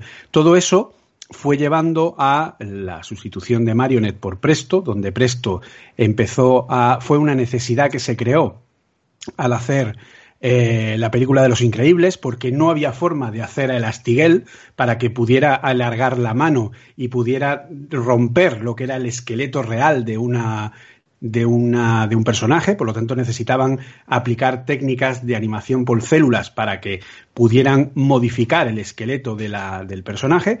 Y ese eh, software además se eh, se creó para hacer un eh, corto de animación que se llama Presto, igual que el, que el software, que es el, el, corto del mago que se las ve con el conejo, que además eh, no quiere salir de la chistera y tal, que es un corto además súper divertido y que dio lugar, pues eso, al, al inicio de esta, eh, del uso de esta herramienta que efectivamente se empezó a usar Presto con Brave, que también fue todo un reto porque eh, digamos que se tuvo que crear también un algoritmo para poder gestionar el pelo de, del personaje principal, de Mérida, porque era más complejo que un simple pelo corto como el de los monstruos, sino era pelo real humano que tenía que responder a los movimientos de la chica mm, montando a caballo o corriendo por las escaleras o girándose sobre sí misma y que el pelo pues tuviera un comportamiento medianamente coherente dentro de la física de objetos. De hecho, ese mismo algoritmo luego lo usó la propia Disney mejorado para hacer enredados y que el pelo fuera un personaje más unido al personaje de Rapunzel. O sea, todo eso al final son evoluciones a nivel de software que se van incorporando a lo que es la producción de eh, la animación, porque Pixar siempre ha intentado plantear en cada nuevo proyecto un nuevo reto que le obligara a ir un poquito más allá y a ir, pues eso, a, estirar un poco más lo que se podía. Y de hecho, gran parte del presupuesto de las películas de, Pixar o de Disney, pues siempre ha sido el, gasto en software. De hecho, en su momento, Enredados, como película de Disney que usaba el software de Pixar, fue la película de animación más cara de la historia debido al enorme coste de producir el software para ser capaces de gestionar el pelo de Rapunzel. Pero eso dio lugar a que en la siguiente película, Frozen, el coste fuera mucho más bajo. Mira, aquí comentaba, comentaba Álvaro, ahora te doy paso Borja. Dice, mira, Pixar iba a ser una película de Lucas, pero había que dibujar mucha comida y no tenían máquina para renderizar tantos alimentos. Por aquí dice el developer, eh, Ernesto, comenta, dice, hola chicos, según Wikipedia, eh, Disney ya estaba metiendo mano en Toy Story 2. Sí, por eso lo que yo he dicho antes. Cuando hicieron Toy Story 1, ya directamente ellos, ellos sí pasaron a la siguiente película, a su segunda película Pixar y Disney se puso manos a la obra para hacer Toy Story 2. Dice Álvaro, el ser humano no inventó la supercomputadora que puede dibujar todo lo que come Lucas, dice Álvaro. Qué cabrón. Eh, Borja. Que comentaba que, que, uno de los, iba a comentar que uno de los eh, quizá secretos del realismo, ya no solo de Pixar, sino de todas las películas de, y de otras productoras de animación que han surgido después, es tratar a los objetos virtuales como reales. Quiero decir que hasta ese momento lo que se había intentado era, si tú creabas, por ejemplo, un, perro digital, tú creabas un perro digital, pero lo que Pixar hizo fue crear un esqueleto, una musculatura y una piel encima que interactuaban, eh, interactuaban entre ellas. Claro, eso tiene un problema, que es la ingente cantidad de potencia de proceso que necesitas para mover eso. Si tú creas un perro como un perro real, con todos sus músculos, con sus huesos, con su piel, pues evidentemente el resultado que te va a dar es hiperrealista. Pero claro, para eso la potencia y el software que necesitas desarrollar tiene que ser muy específico. Tiene que ser brutal también, ¿eh? Claro, y, yo, y ese es el secreto realmente de las películas de Pixar, de esa expresividad y de que, por ejemplo, Woody se comporte como un muñeco de trapo y, sin embargo, eh, Buzz Lightyear sea un típico juguete de plástico. Que cada uno tiene, está hecho de ese material y el software sabe las diferencias que tiene que, que, las diferencias físicas que existen entre un material y otro y por eso lo renderiza de una manera completamente diferente. Y hasta ese momento eso no, no se había nunca intentado, porque lo primero, la potencia de las máquinas no lo permitía y segundo, el software que existía no estaba preparado para eso. Tuve en, tiempos, de hecho, en los mediados de los 80, por ejemplo, existían técnicas de renderizado y de animación en 3D, que era el ray tracing, por ejemplo, que sí que generaba imágenes estáticas de muchísima calidad, pero para animación pues no valía. Lo, lo primero porque generaba unas imágenes muy grandes y eso daba lugar a tiempos de proceso brutales. O sea, generar una imagen de ray tracing a mediados de los 80 con un ordenador potente te podía llevar horas y días. una foto estática, ¿eh? eh Borja, imagínate darle darle toda la tecnología que ahora mismo tenemos a, ese Pixar de los 80. Pues fíjate que a lo mejor no hubiéramos obtenido unos resultados creativos tan buenos, porque del fruto de esas limitaciones yo creo que surgían cosas ingeniosas como la que comentaba al principio de ocultar a los seres humanos. Ya. Entonces, ahora mismo estamos viendo películas de Pixar pues que y, pronto llegará el cine digital hiperrealista. O sea, ya hemos visto reconstrucciones de, actores en las últimas películas de Star Wars. Sí, no, no, no. ¿Sabes cuál es el problema, Borja? Que yo le veo que va a llegar un momento que no vamos a, saber diferenciar entre lo real y lo hecho por ordenador. Posiblemente. De, hecho, ya, te sucede. Ya sucede. ¿eh? Tú serías capaz. Yo te, yo te pongo escenas de la serie del Mandaloriano y te digo, dime que es un un decorado y que es digital y, he visto... te equivocas, no, no eres capaz. He visto un episodio, no he visto más, así que no me jodas pues la serie. Con, con, ese episodio que has visto, mm, el primero, el primero, el primero ya has visto que él se reúne con eh, la antigua, el antiguo imperio, ¿no? Y están en una, eh, están sentados en un, en un, bar como de, como de bar, ¿no? Sí, un bar. Bien, pues, pues ahí lo único real que hay es la mesa y el actor sentado. Todo lo demás es digital. O parece todo real, macho. De hecho, hay muchos actores que tienen problemas para trabajar así. Sí, verdad. necesitan, necesitan algo para dirigirse, ¿no? Actuar, es verdad. No, y que no, saben, que no saben sí, pero Yo creo que han utilizado la técnica esta nueva, ¿no? Que es como una especie de croma que, mm, o sea, no es un croma verde, que es como una especie de pantalla sí, es la proyección, es lo que he comentado antes. Es el stage fright. Emite una luz y hace que las. O sea, parece que estén en realidad en el sitio. Sí, sí. O sea, es una. Lo que pasa es que lo que hace es, es unir unas cámaras que están unidas a la proyección para que cuando la cámara se mueve, la perspectiva de la proyección sigue a la cámara y entonces da la impresión de que tiene una profundidad real. Sí. Pero es una proyección, al final es como las transparencias de los años 60 que usaba Hitchcock para tener a sus actores conduciendo con la proyección detrás, pero mm, hiper ultra reinventado y llevado a un estilo totalmente realista. De hecho, la carrera Kessel en la película de, Solo eh, está hecha con, una, con un halcón milenario real montado sobre, una sobre un motor hidráulico y el halcón se va moviendo sobre unas pantallas que hay a su alrededor que proyectan realmente el pasillo de la carrera Kessel y está rodado así, es decir, no tiene efectos de postproducción. bueno, eh, comentabas tú las películas de Hitchcock de los 60 y de los, de los 70, de los 50, y, siempre, se han, siempre se han usado trucos sucios, entre comillas, en el cine para engañar al espectador. Y ahora que has comentado el tema del de los... Dime. Toda la vida se ha usado trucos. sí. O sea, eh, y aparte de trucos visuales, trucos para desviar la atención o para hacerte creer otra cosa. Por ejemplo, cuando comentaba lo de que los actores salían en un coche conduciendo, pues vosotros os habéis fijado en las películas. Y ahí atrás y pero joder, pero si te es un montaje. No, no, pero aparte, en las películas de los 50 y los 60, tú ves a los actores conduciendo y van moviendo constantemente el volante izquierda y derecha. Izquierda. ¿Has visto conducir a alguien así? Jamás. Irías por la carretera dando tumbos con el coche. Pero lo hacen precisamente para dar la impresión de que están conduciendo. Porque si se quedan estáticos con el volante conduciendo como conduces tú y de vez en cuando haciendo un giro a un lado y a otro, no daría la sensación de que conducen. En la pantalla queda bien. En la realidad es imposible hacerlo. Y si en la pantalla lo hacen como en la realidad, queda fatal.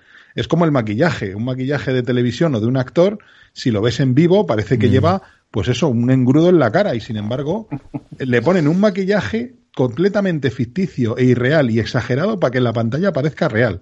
O sea, es, es un contrasentido, pero es que el mundo del cine funciona así. No, Tarantino, Tarantino ahora lo hace en plan coña. En las películas suyas siempre saca Aquí... a la gente conduciendo así. Sí, sí, efectivamente. Y van así. Además les pone un croma cutre de... Sí, sí, pero, pero, pero eso, eso, eso, eso, Tarantino lo hace a propósito. Y él lo ha dicho, Claro, que lo hace a propósito. Sí, sí, sí. Eh, dice aquí Ernesto, bueno, los autos de antes tenían juego en el timón, no tenían dirección asistida. Joder, pero no tanto, macho. Es que, madre mía. Es un poco exagerado. Bueno, a ver, eh, Julio, ¿qué pinta aquí Steve Jobs? ¿Qué, qué hizo verdaderamente con, aparte de, eh, de poder apostar con este grupo pequeño de Pixar?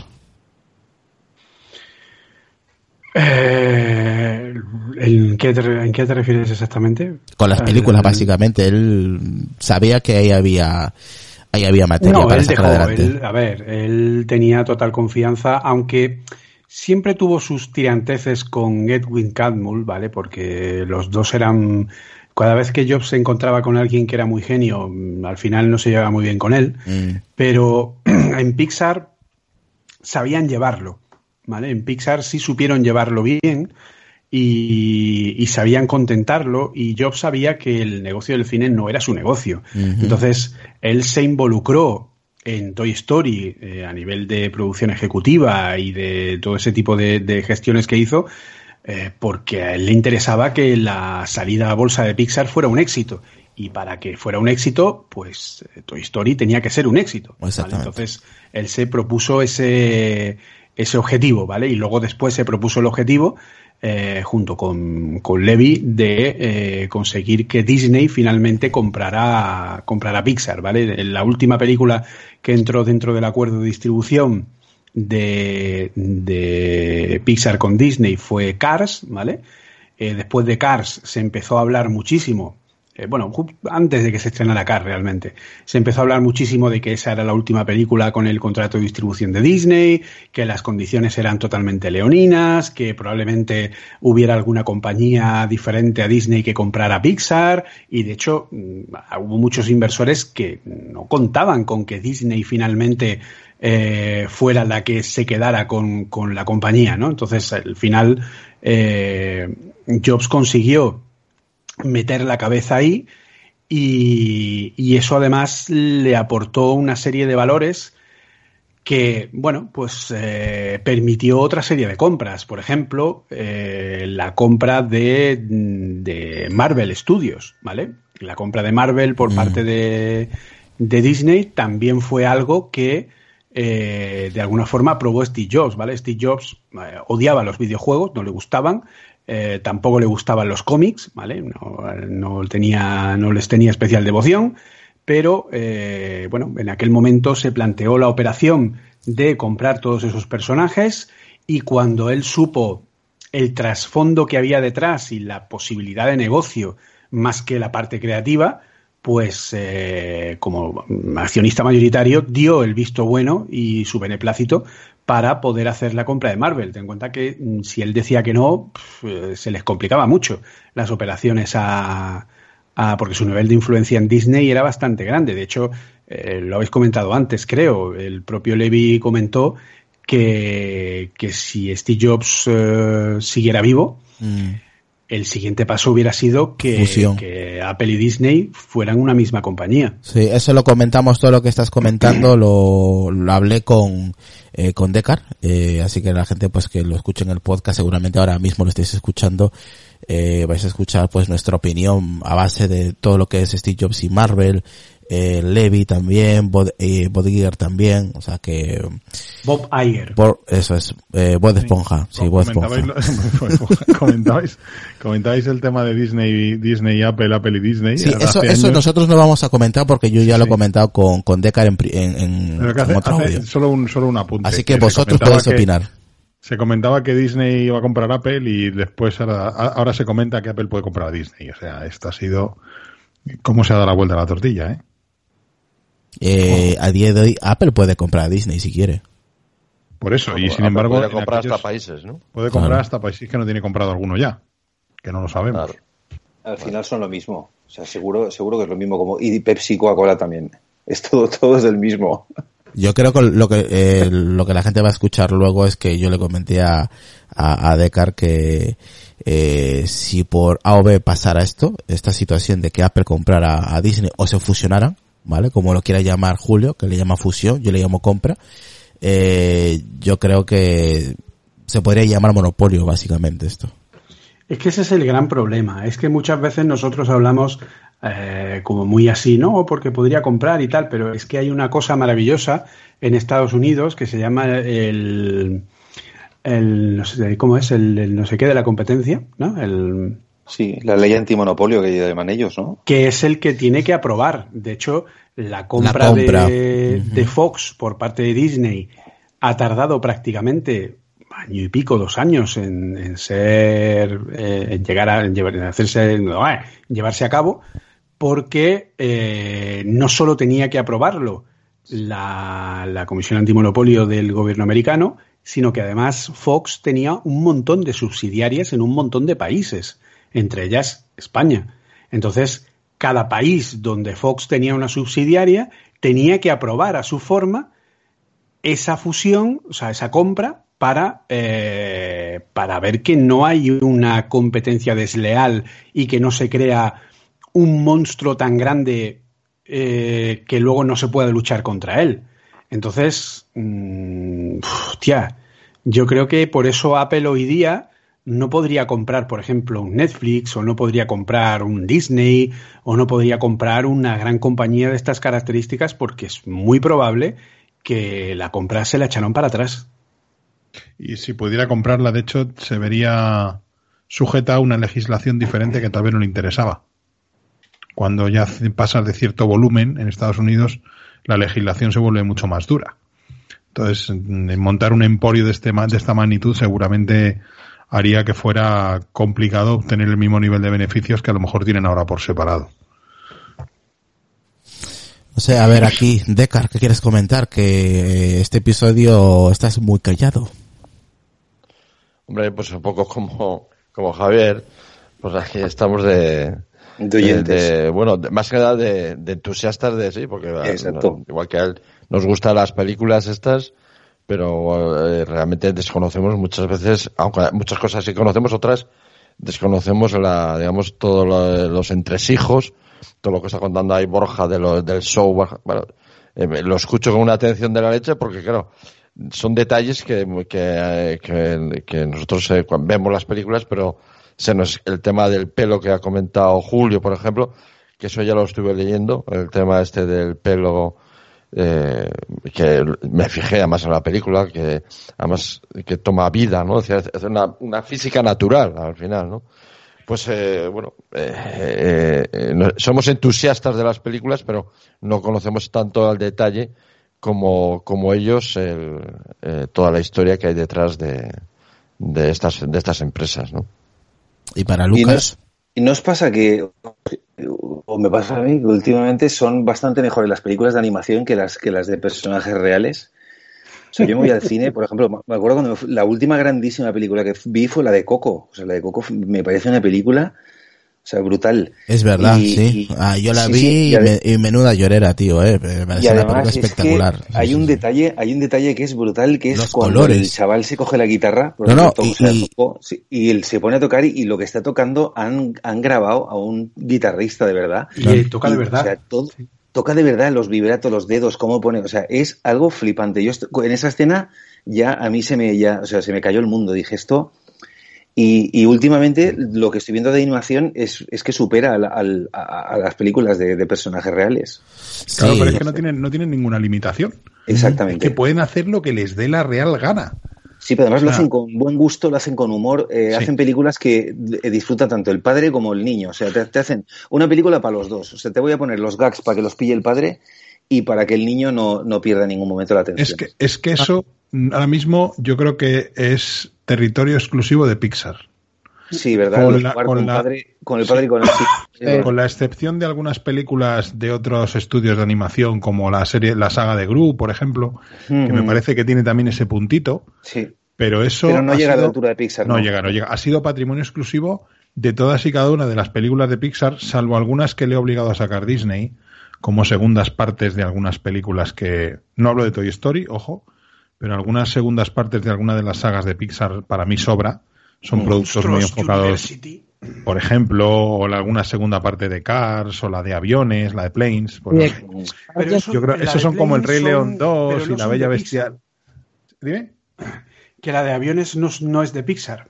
Por eso, eso está producido por Disney, vamos, y se ve la mano de Disney ahí totalmente. O sea, eso me recordó a, a pues a películas como El Rey León 2 y ese tipo de subproductos que sacaba Disney un poquito viviendo de la fama de Mira, ahí la, la, la, gente ahora mismo pues está viendo en Twitch eh, el tráiler de, de Coco. O sea que brutal esta película. ¿eh? Es que esa película es tremenda y si, si, si conoces un poquito la cultura mexicana y conoces un poquito el país, yo lo conozco un poquito, estuve allí unos días de vacaciones y aparte tengo amigos que son de allí. El Día de los Muertos, sí.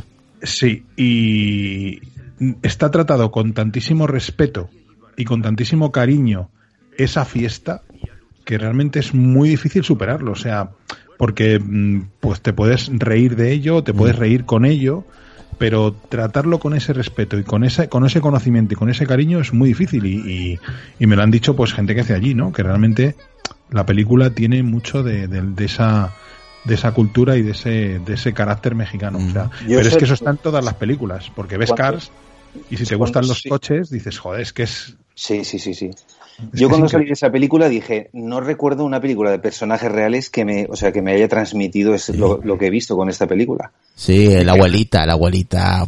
que tampoco es ñoñería ni sensiblería estilo Disney. No, es que no es eso tampoco. Porque dices, Coco, joder, puedes una, pueden haber hecho una historia súper, súper ñoña, ¿no? O sea, puedes haber salido de allí, como digo yo, con las pestañas garrapiñadas, pero, pero no. O sea, han conseguido ese equilibrio entre la comedia, entre la acción, entre, entre el, amor, entre la, parte más, más sensible de la película.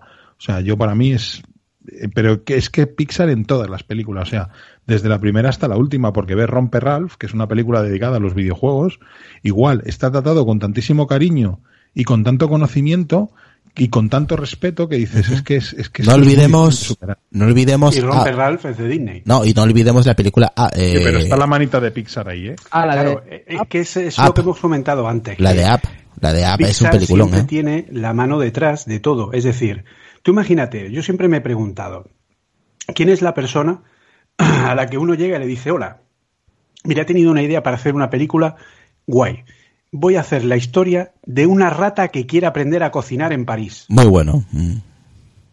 Y entonces diga alguien, el nombre cojonuda, hazla. No, no, y le, y le, pongo el nombre de un plato francés sin ofender a 50 millones de franceses. Mm. Ojo, eh. A mí me encantó la película, ahora que la gente está en Twitch, está viendo el tráiler de, de, la película Up, y a mí me encantó la primera vez que lo vi, me parece unos efectos, bueno, un CGI impresionante de animación, ¿eh? Y ahora ponte tú en la idea de que tú eres una persona que va a Disney y dice, mira, quiero hacer la película de un abuelo que nada más, en los primeros cinco minutos se le muere la mujer. Buah, madre mía, empezamos y bien. Entonces se queda encerrado en su casa y cuando se la van a derribar, la pone llena de globos y se va volando, llevándose a un niño secuestrado a las cataratas de Perú para hacer realidad el, sueño de su mujer. Bueno, ya, pero es que, es que eso Disney hace 30 años no lo hubiera hecho. recordar la historia, la historia que circula por ahí de que Disney rechazó Regreso al Futuro cuando le presentaron el guion y le explicaron que un chaval viajaba al pasado y su madre se enamoraba de él. Y dijeron que nada, los, los, cojones. Esto es, un decálogo del incesto, vamos, esto es impensable. Y Disney rechazó Regreso al Futuro y seguramente más de un directivo de Disney hoy todavía se estará tirando de los pelos, si es que le queda alguno, pensando en lo que desperdició, porque imaginaros Regreso al Futuro en manos de Disney, lo que hubiera sido de solo de merchandising, lo que hubieran ganado. Sí, aquí quiero, quiero corregir un dato que ha quedado mal Julio, y tiene razón aquí Mr. Apple Collector. Eh, dice las cataratas del Salto del Ángel en Venezuela, Julio. Pues ahí queda. Ahí queda dicho. Eh, dice, pues aquí por aquí está también ese Montoy. Entré con, entré con mi hijo a verla y pensaba que me iba a aburrir y creo que disfruté más que él. Eh, se refiere creo a la película Coco, ¿no? La verdad que a mí me encantó, la verdad es preciosa. es que además, es preciosa. según vas creciendo Más te y según gusta. van pasando los años, Más te gusta, cada, tío. cada vez que ves una película de, Mm. de- aparte de que te, cada vez te gusta más, cada vez que ves una película de, de Pixar, sacas un detallito nuevo. Sí. Algo que la primera vez o la segunda o la cuarta o la decimoquinta que la viste se te había escapado. Y siempre, y como, como pequeñas referencias a, a cultura popular, eh, cositas que aparecen por ahí que dices, anda, mira, esto no me había fijado, resulta que es, o sea, de, que le sacas una lectura y que cada edad le saca una lectura diferente a la película. Los chavales los chavales se lo pasan teta, pero es que los Y mayores los, los disfrutamos adultos también. enanos. Los adultos también. Sí, sí, sí, sí. Por aquí dice Ernesto, el developer, dice, sin embargo, hay mexicanos que dicen que es una aberración. Yo opino que recrearon muy bien la cultura mexicana, en este caso, ¿no? Eh, Bueno, Matías, es la película más, creo, no sé si ha sido superada ya, ¿cuál? pero es la Coco es la película más taquillera de la historia en De México. En México, mira, qué curioso. En México. ¿Y cuál ha sido la más taquillera de, de, de Pixar? Eh, Toy Story, ¿sigue siendo la, la más taquillera? No, no, no, que va. De animación, hablo, hablo de animación, ¿eh? Animación fue, fue esa fue la primera, luego la, segu- la segunda, ¿cuál fue? La segunda producción de Pixar, que no recuerdo el nombre ahora. Eh, la segunda fue Bichos. Bichos. Bichos fue un éxito en, en taquilla, aparte fue la primera en, en ser panorámica también. Monstruos Eh, S.A. Monstruo S.A., hostia. Eh, fue, no sé si fuera la cuarta o quinta que... Bueno, da igual. el- Durante las siete primeras películas de Pixar, todas fueron un éxito rotundo. Se superaron una a la otra. Se Aquí... Además, la, que Eh, más, la que más ha recaudado ha sido eh, Los Increíbles 2. Eso. Ah, Los Increíbles Eso dos. es, se nos ha olvidado, los increíbles. Claro, hay que, hay verdad, que sí. pensar también, porque esto no está calculado mm, obviando la inflación. Entonces, claro, no costaba lo mismo una entrada de cine cuando se estrenaron Los Increíbles 2 que cuando se estrenó Toy Story, por ejemplo. De hecho, Toy Story en este ranking que estoy aquí viendo está de las últimas. O sea, curiosamente, las más taquilleras, en cuanto no a número de espectadores, sino en cuanto a recaudación, es Los Increíbles 2, Toy Story 4 y Toy Story 3. Pero claro, hay que pensar también en eso. Que son más Mayor número de recientes. Claro, son más más, dinero. recientes, más dinero, mayor número de espectadores, más Exactamente, salas. eso iba a decir y ya es otra cosa. O sea, que no es lo mismo eh, No, una no. película del 94 95 que en el 2020, por supuesto. Ni por asomo, ni por asomo. Sí, hace un par de meses que lanzaron Cars, eh, Cars 4. Sí, bueno, pero eso, eso ya son sus productos. Eso ya. y Mira, de hecho hay, hay un ranking aquí también de crítica de Rotten Tomatoes, ¿no? Que es, que es uno de los sitios así más famosos. Y curiosamente la que, las tres películas que peor ponen son Cars, Cars 3 y Cars 2. Pasa que Cars 2 está a un montón de distancia de, de la tercera y de la, y de la primera, ¿no? O sea que es curioso ver estas críticas también. Por ahí saludar a Matías Carr, saludos para él también que está comentando, dice que Coco la ha visto como seis veces. Así que, pues, pues, pues nada. A ver, para ir ya un poco cerrando un poquito el episodio, yo creo que hemos comentado mucho, hemos hablado de las películas, de, sí, ya te han visto ahí que está, que estás en el teléfono de cara. Eso se manda en otro lado, joder. que lo han visto todos en, en Sky. Eh, a ver, Mira, curiosamente, por inflación, teniendo en cuenta el precio de la entrada, realmente Los Increíbles 2 sigue siendo la más taquillera de, de Pixar, seguida por Buscando a Nemo. Curioso. Oh, peliculón. Sí, sí. A mí me gustó mucho. Oye, la de Inside Out. que la, la película más taquillera de la historia, por ajust- con, teniendo en cuenta el ajuste de inflación, es eh, Lo que el viento se llevó. Oye, Julio, la de Inside Out es producción única de Disney, ¿no? Ahí Pixar no tiene que ver nada, ¿no? Porque es una... No, al revés, al revés. Es todo de Pixar. Ah, esa es toda Pixar, porque es que esa recibió muchísimas críticas, pero de gente especialista y hasta incluso psicólogos y haciendo pruebas de psicología, bien, habiendo antes y después de haber visto la película, y la verdad que quedaron bastante impactados el cómo impactaba esta, esta película. Y la verdad es que es una película también bastante buena y es animación completa también, si mal no recuerdo. No la he llegado a ver porque no he visto, pero sí que la he escuchado varias veces. Comentabais antes de los tíos que iban a venderles la idea de la película a otros. Imaginad el tío que fue a vender el guion de Inside Out. O sea, y llegó y dijo, no, voy a hacer una película sobre los pensamientos. Y le dijo, ¿tú quién quieres, tú quién crees que eres? ¿Kievlowski o alguno de estos? O, sobre los pensamientos de una niña de 12 De una años. niña de 12 años, que tú fíjate, eso es una locura, eso es un sin Dios, ¿no? O sea, pues el tío, fíjate, fijaros lo que ha hecho, o sea, es, es increíble. Dicen que a, a ver si ya publican la segunda la segunda película, pero bueno, no sé. Cuando ella ya teóricamente es más adulta. Pero no sé yo si lo, si lo harán o no. Tantos años que han pasado. Ah, me imagino que la animación al final, eh, Julio, eh, ha aportado muchísimo, al menos la animación eh, que estamos comentando de Pixar, al final ha, evolucionado año tras año y también ha ayudado a- al cine tradicional, no solamente al cine de, de animación. Hombre, todo lo que se todo lo que se consigue a nivel de, De software. De avances de software, etcétera, el Renderman sigue siendo un- una aplicación eh, clave para, para Las películas de cualquier hoy en día. película que se realiza hoy día, aunque sea de entre comillas acción real. Sí. eh, y Presto y cualquier tipo de software de los que hace Pixar y todo eso pues al final evoluciona y cuando Pixar a lo mejor e invierte muchísimo dinero en conseguir un algoritmo de machine learning capaz de dibujar nubes con volumen, eh, donde la luz pueda traspasar el material y ser eh, eh, tener una opacidad menor, ¿no? Pues resulta que, que luego esa idea pues se traslada a otros estudios y pues de pronto Beta Digital pues te hace un, un algoritmo parecido para conseguir eh, un efecto similar. Es decir, pues todo eso al final hay que tenerlo en cuenta. Por aquí me manda aquí una posición, Gael, donde mm, pone como mejor posición la película Rey León del 2019. Sí, esa es ahora mismo la película de Más taquillera. más taquillera. Sí, luego está Sí. Frozen, que me parece que Frozen también tiene muy buen, muy Frozen buena 2. animación. Ujú, Frozen Tiene 2. más taquilla que la 1. Sí. Lógico. Pero esos son proyectos de Disney, no son de Pixar.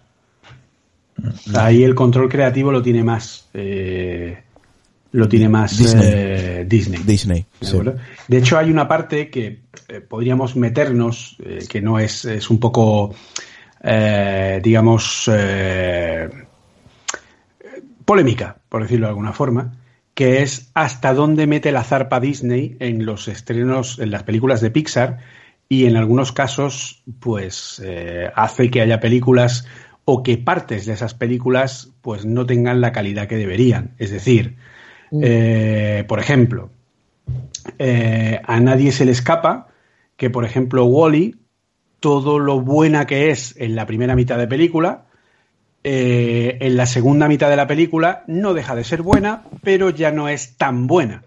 Porque al final, cuando llegan a la nave espacial, pues se convierte en una película mucho más infantil, no una película tan especial como toda la primera parte. Y ahí dicen las malas lenguas que es porque Disney metió la mano diciendo que una película que fuera tan adulta, es decir, que toda la película contada como la parte de la Tierra, no hubiera eh, enganchado a los niños. De hecho, Wally es una película que eh, es de, las que más cuesta ¿no? que, los niños eh, se pongan a, a verla. Por ejemplo, también se habla de que Brave, toda la parte del principio, hasta que la madre se convierte en oso, es una película dirigida por un sector completamente diferente y luego Disney metió la mano y hubo ahí un problema de, a nivel de creatividad. Chicos, eh, por favor, mute, Pixar. mute, que se escucha todo. Ahora y, sí, continúa. Y, y, entonces al final... He sido yo, perdón, perdón. Al final, todo lo que es la película, hasta ese punto, hasta lo que es el hechizo, etcétera, etcétera, es una película, pues, de un personaje con una fuerza femenina brutal, eh, que es muy divertida y tal, y a partir de ahí se convierte en algo mucho más superfluo, más infantil, eh, más tal. Luego, películas tipo Monstruos University, Sí. The Good Dinosaur, eh, Buscando a Dory, no dejan de ser películas que, entre comillas, sobran en cierta forma porque no aportan realmente nada eh, importante. Por suerte luego llegas a Coco, donde sí tienes ahí una película 100% creativa uh -huh. eh, y luego incluso pues te encuentras cosas que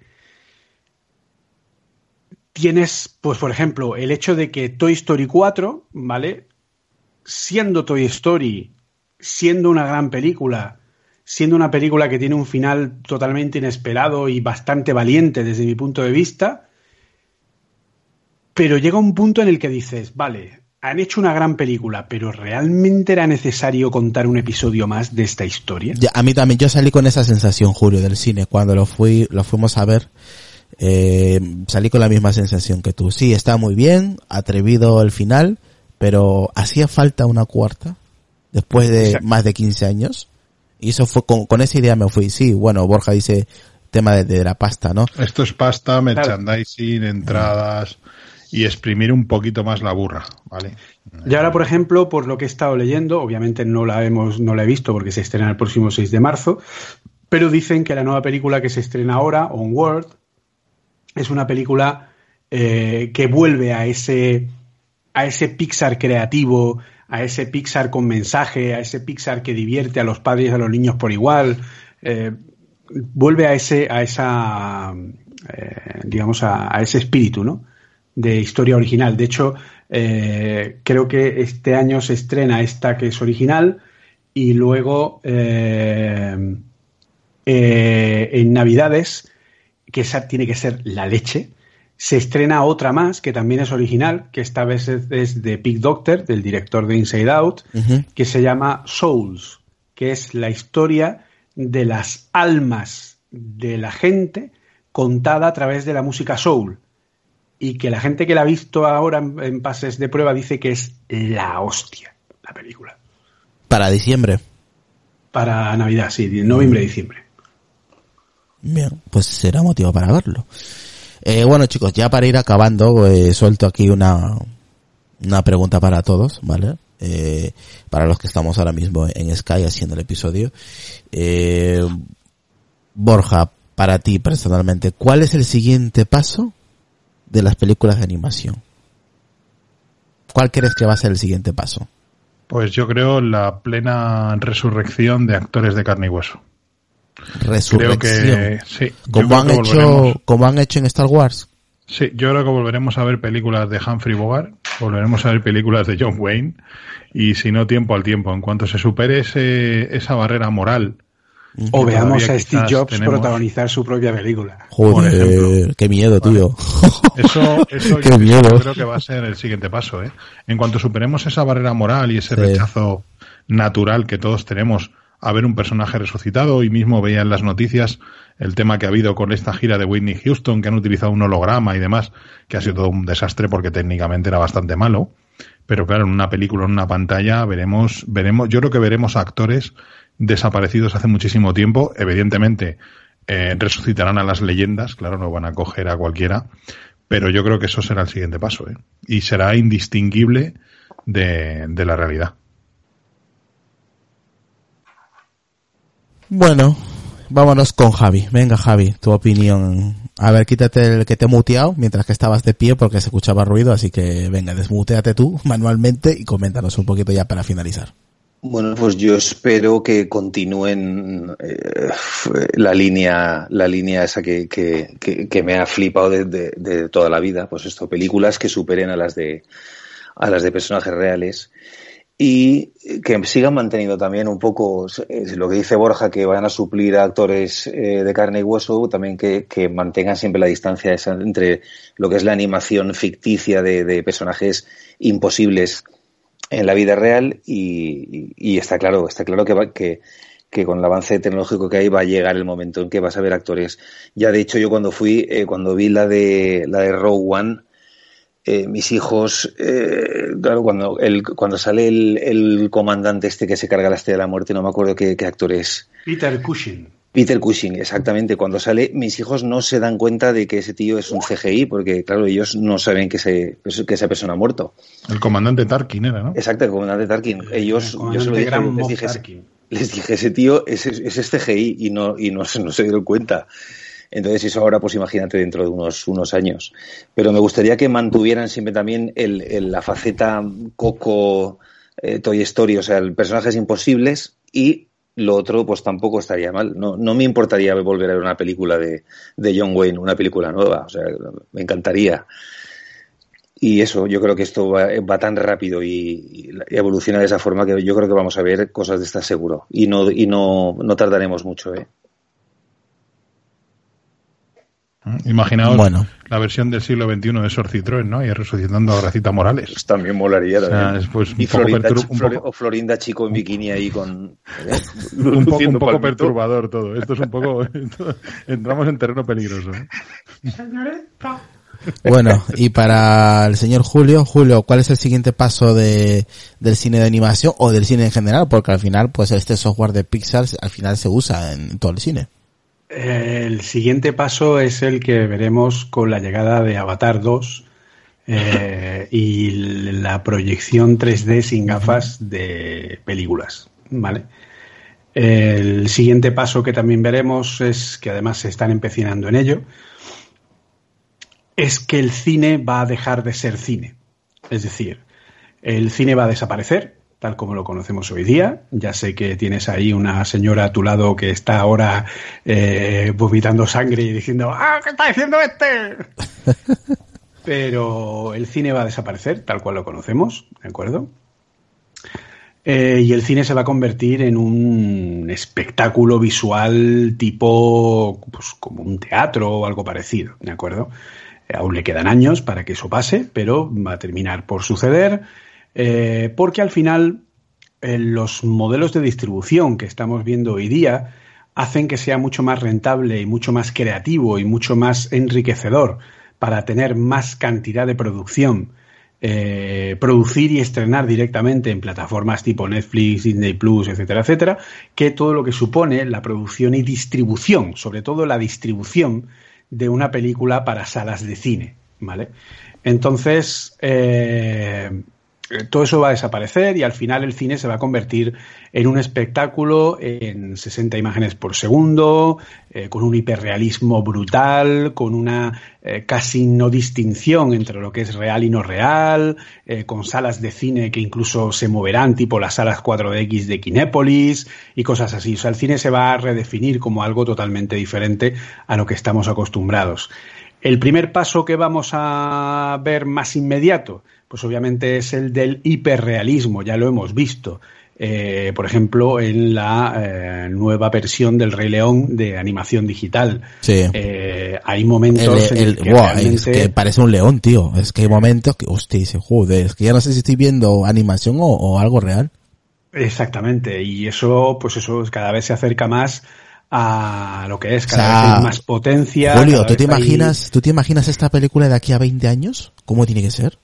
O sea, pues imagínate, entonces al final, eh, de hecho, eh, ahora mismo eh, seguimos teniendo la, el, problema de que podemos recrear actores que ya no están o podemos generar personajes que no existen, pero lo que no podemos hacer es generar su voz.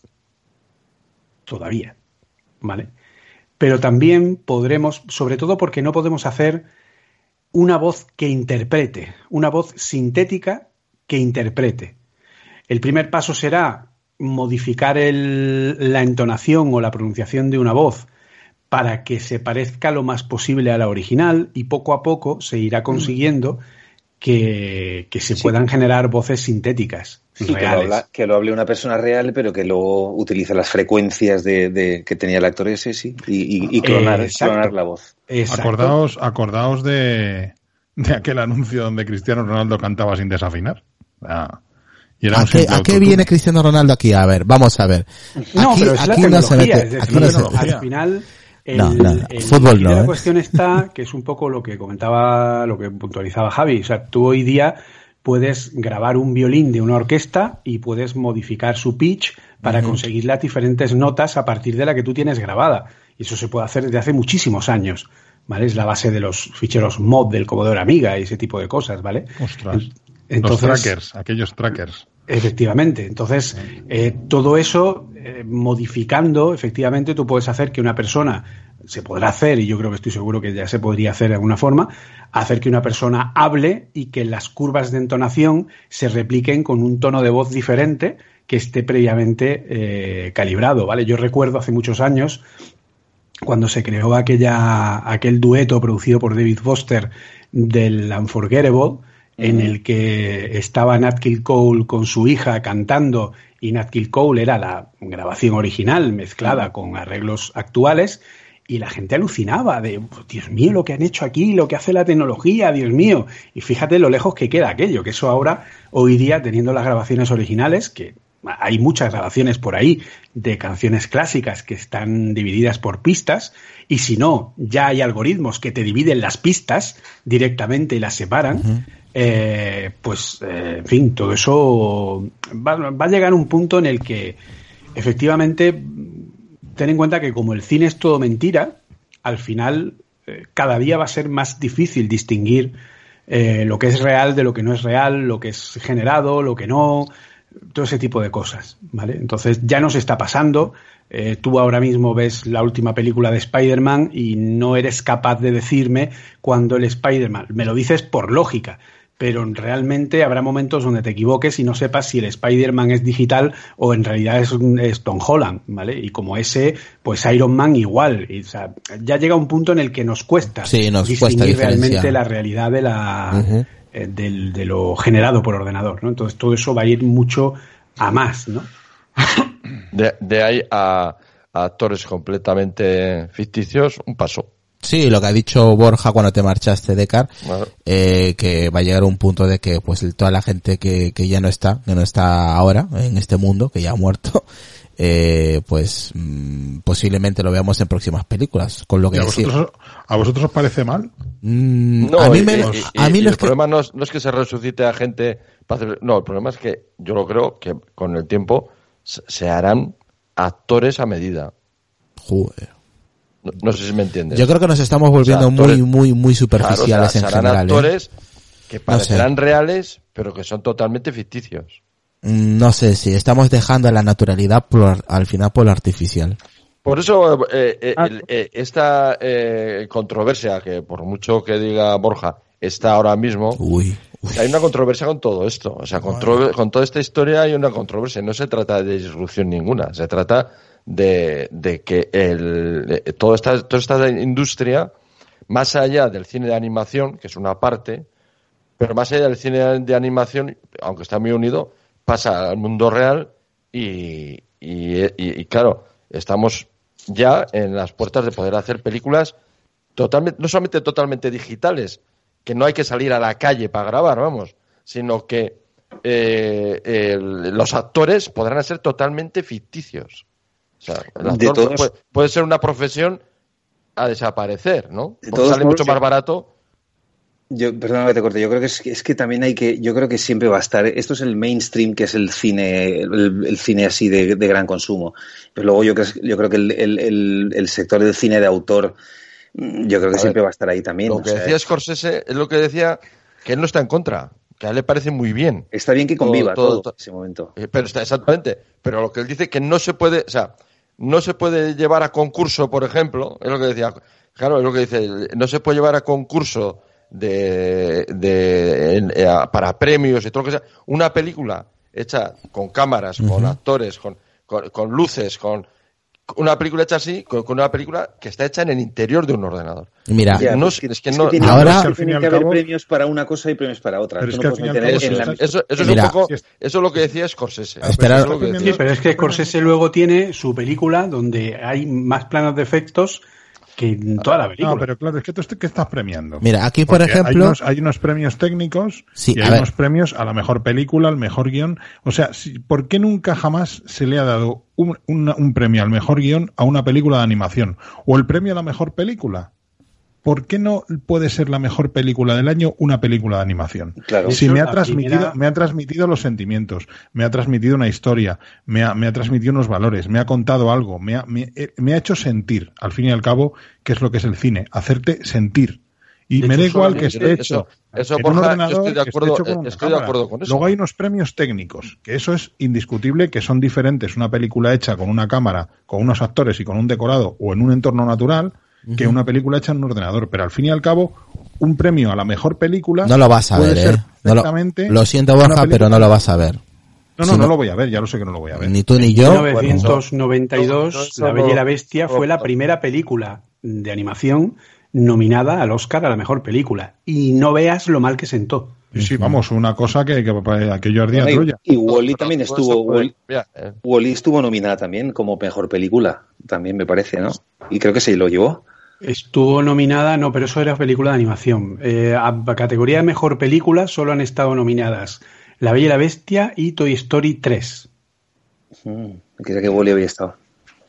Mira, la gente ha visto un vídeo eso, que... Eso puede llegar, ¿eh? La vista... Eh, uy, la vista. La gente ha visto un, un, En Twitch, hablo en Twitch, la gente que está en Twitch ahora en directo, pues ha visto un vídeo que he puesto mientras los chicos estaban ahí discutiendo sobre las nominaciones y animaciones y películas reales. O, y he puesto un vídeo de un concierto, ¿vale? Que fue llamado el concierto inolvidable, que me lo ha pasado justo aquí, pues, eh, compañero Álvaro, que está en el grupo de Telegram.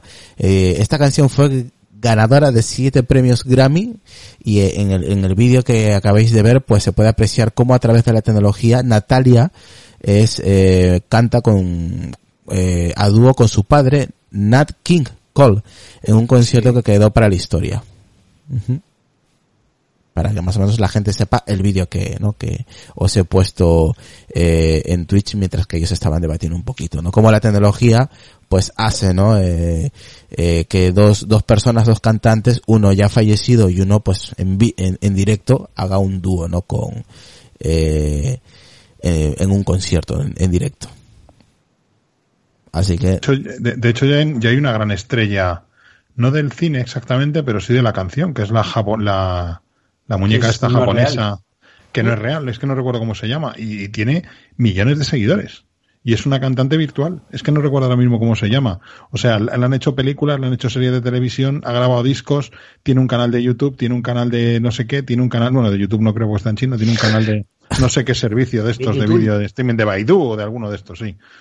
Eh, pues es, Xiaomi pues ha sacado ediciones que... especiales de sus móviles dedicadas a una cantante virtual, o sea, una cantante virtual. El, el siguiente paso. Bueno, es que estamos a un paso también de, una, de los actores virtuales. Es que sí. esa, esa es la cuestión. Sí, ese va a ser el siguiente paso. Yo también opino lo mismo, así sí, que claro, no voy, no, así ese, que no, esa, es la cuestión. no, no pues voy a. Eso es como los duetos y todo esto de música que en su momento tenían un cierto interés, porque se juntaban físicamente para hacer el dúo.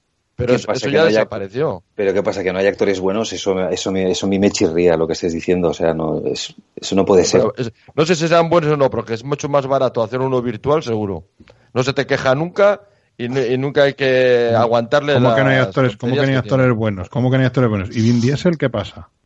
Yo estoy de acuerdo. Estoy, es, estoy de acuerdo. Vin Diesel va mal, va mal. Estoy tu hermano de... Bing eléctrico va mucho mejor porque. Es el de gasolina ya. Por eso. Yo estoy, yo estoy un poco, yo estoy un poco. Qué cabrón. Y estoy un poco de acuerdo con el comentario que está haciendo, un poco no, estoy de acuerdo, mejor dicho, con el comentario que está haciendo Ernesto, ¿vale? En, en Twitch, donde pone los precursores de esto, de lo que se está comentando, creo que fue el grupo Gorilas. Que claro, que no, sí, no, no, son sí, reales, no son reales, están hechos por ordenadores y es una música que todo el mundo Yo, conoce. Y, y, ¿Y, Nacho Vidal qué? ¿Eso es real? ¿A qué viene Nacho real. Vidal? Eso no es real. Hombre. Mira, has metido, Eso no es real. has metido a Cristiano Ronaldo y ahora metes a Nacho Vidal. ¿Qué te queda por meter, eh, Borja? ¿Qué te queda por meter, Nacho Vidal? Efectivamente, ¿qué te queda por meter? Evidentemente los actores virtuales en, el, en, ese tipo de cine que comentas, Borja, por, da por, mucho de sí, ¿eh? Pero, pero muchísimo de sí. Unos Nunca mejor dicho, da, da, da, da, qué hijo de puta, da mucho de sí todavía, lo dejáis de coletilla.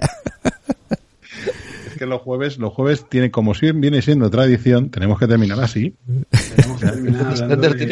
Yo no sé cómo lo hace Borja, pero lo cuela, ha dicho Cristiano Ronaldo cantando. Y Yo ahora Nacho Vidal. Mi libro, ¿vale? y ahora Nacho Vidal, pues no sé. Ha faltado nombrar a, a, Jordi y ya lo flipas. Ya y otro también. Sí, eso tampoco, eso tampoco es normal. Eso es virtual. Eso es, dice aquí también Ernesto, yo quiero ver una nueva versión de Avatar. Sí, creo que la están rodando, creo, ¿no? La están preparando, creo, no, no. sé cuándo va a salir. Quita la palabra, no, quítalo de rodar, quítalo. El que, el que no, no de una, una, nueva versión de Avatar. Sí. ¿Cómo eso? Avatar 2, Avatar 2, llevan años en rodándola, ¿no, Julio? No. Sí, ¿No? sí, yo he leído no, que, que, no. que, están en ello, vamos. No. Claro, pero rodar nada, rodar nada. No, solo que están, están haciendo seguidas Avatar 2, 2, 3, 4 y 5. y 5. Eso Ah, es. ah, vale, vale, vale, genial. Entonces ahora van a ser avatares, ¿no? No, Avatares. Vale. Los avatares de la vida. Lo que tienen que hacer es rodar Avatar una 2 se versión. desarrolla en su gran mayoría debajo del agua. De... Te escucho lejos, Julio, de- te, escucho en el, en el baño. ¡Hola! Eh, que la mayoría de Avatar 2 se desarrolla debajo del agua del planeta Navi. O sea, que- Queremos, queremos ya una versión de los vingueros con pajares y excesos rejuvenecidos, ¿vale? Siglo XXI. En vez de los vingueros en una casa de apuestas. Virtual, virtual, virtual. Si consigue, Virtual ahí. sacar, eh, si consigue sacarlo, eso sí que es volver a poner a actores muertos. Oye, hace poco leí que habían comprado una, una productora americana el guion de los vingueros, que querían hacer una versión Una Americana. versión americana. americana. ¿Eh? Ah, Eso da mucho miedo, ¿eh? Bueno, Nos acaban las ideas, ¿eh? lo- los derechos de Torrente los sigue teniendo eh, una productora americana que sigue ahí dándole vuelta a esa opción. Pues nada, Pero ya, chicos. pero ya no será del Atleti. Ya estando en Estados Y Unidos. ahora metido al Atleti, madre mía, aquí mete lo que te sale de la polla, ¿no? Básicamente, cabrón. Dijo Nacho Vidal. Dijo Nacho Vidal. Efectivamente. Esto sí que es meter y lo demás meter. tontería. La cuestión es meter. Quieres meter. Claro. Dice Klaus, eh, la, produc- eh, la produjeron en España, ¿no? Sí, es, coproducción española y está dirigida, uno de los directores es español. Ujú. Porque quedó muy buena, dice, comenta ahí Ernesto. Pero Bueno, esa es una de las muchas pruebas de lo que he comentado antes, de que el nuevo modelo de distribución de Netflix, de HBO, de Amazon, etcétera, ayuda a que haya más producto, de que no tengan que tener. O sea, una película como Klaus le hubiera costado muchísimo llegar a, a- a ciclo de, de- de cine, ¿no? Al ciclo de distribución en cine. Y en Netflix ha funcionado estupendamente. E incluso ha ganado un montón de premios y ha estado a punto de ganar el, el, el Oscar, eh, que mm, prácticamente lo daban por hecho que se lo iba a llevar él y al final se lo llevó Toy Story 4. Pero el Oscar a la mejor película de, animación. Pero el Kid está ahí, entonces, y, este año hemos tenido una prueba absoluta. Este año, ¿qué películas ha, ha- producido Netflix? Ha producido Yo soy Dolemite, ha producido Los dos papas, ha producido El irlandés, ha producido Historias de un matrimonio, o sea, películas que han ido a, las máximas categorías de, películas de más calidad este año. Y son de Netflix. Bueno chicos, eh, yo creo que ya podemos ir cortando el, episodio. Bueno, para la gente de Twitch, para la gente de, de formato podcast vais a tener pues unos 30, 40 minutos de más, eh, ¿vale? Del episodio. Así que podéis disfrutar en formato Pero podcast. como es solo con Isra y con Decar, podéis cortar aquí si queréis, no pasa nada. No, está, está bien, no se lo va a tener en pasa... cuenta. No, no hablamos del jet extender. No, o sea, No, no, no, no, no, no. pero ya ha salido, ya ha salido. Así ya que... sabía yo que me faltaba algo. Claro, ahí está ahí, ahí, ahí da unos palos un poquito Decar, comienza a repartir hostias por todos lados al final, así que lo podéis escuchar. así que nada, vámonos despidiendo. me, me quedo solo virtualmente. Sí, exactamente. Vámonos despidiendo aquí eh, con un comentario final de Ernesto. Dice al final, las salas de cine quizás mueran en un futuro y a medida que mm, eh, metamos más tecnología en casa que nos acerquen a la experiencia audiovisual. Se supone que es el Pero, futuro, ¿no? Es el ¿No futuro. están muertas ya? Las salas de cine no están muertas ya. No. Claro. Eso es otro melón. No abramos ese melón. O, No ¿Por qué Carlos Slim o, o se ha hecho con, con HBO, bueno, con Warner Bros. o, o Warner Pictures, como se llame ahora? Ese es el presidente de México, ¿no? No, el, bueno, el que tiene TNT, ahí TNT, O- o- no, no, no, ese, eh, no, he dicho de México, no, ese es el de teléfono, de, de, de qué empresa No, es? Slim es, un tío que, un tío pobre, un tío No, pobre que Car- vive Car- por ahí. no, no, no, Carlos Slim no es.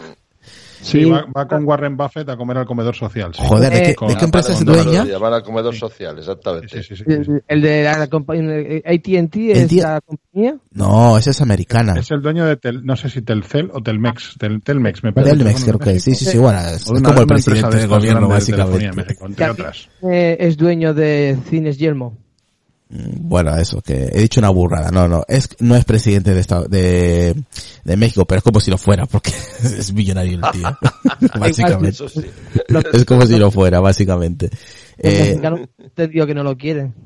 o sea, ahí ya en política no entramos. Eh, Venga, Lucas, últimos comentarios, redes sociales y podcast, venga. Pues nada, sí, estoy muy, muy de acuerdo con lo último que han comentado los compañeros. Sí que puede ser que al final, pues eso, pase de que resuciten a personajes muertos. Que, como Julio, que mueran las, las salas de cine, bueno, puede ser, pero para cinéfilos, cinéfilos, no creo que mueran. Sino, ¿Habrán menos salas de las que hay ahora? Pues probablemente. Pero que mueran así por completo, no sé. Tendrán que reinventar las salas de cine para que ellos mismos no se mueran que pierdan muchos puestos de trabajo, como ya se han perdido, porque Pixar sí que trajo algo bueno, que fue la animación esta en 3D, pero toda aquella animación en 2D, pues, mm, pues eso, prácticamente ya no se hace porque a la gente ya no le gusta, que ya ver lo mejor que es en 3D y poco más. Y seguro lo habéis comentado todo, así que, mm, pues eso, hasta el siguiente episodio. Perfecto. Eh, vámonos con el Tito de Car. Venga, de Car. Bueno, pues es un tema que, como ya presuponía yo al final, eh, daba mucho de sí eh, la discusión de hacia dónde lleva toda esta industria y toda esta tecnología. ¿no? No, no sabemos hacia dónde, cómo derivará todo, pero, pero va a ser un poco, no sé, no sé, eh, como decía Borja, y decía bien, las películas tienen que hacerte sentir, ¿no? Y no, no importa que sea una película de animación o una película... De Nacho no, sé, Vidal. no sé exactamente eh, si al final cuando sepas que Vidal. te hacen, te hacen una película con actores a medida, A medida. no sé exactamente, no sé exactamente cómo, cómo, cómo se verán esas películas en cuanto si son capaces de conectar realmente con el espectador, ¿no? Si quedan cines, porque yo creo que los cines también están, en fin.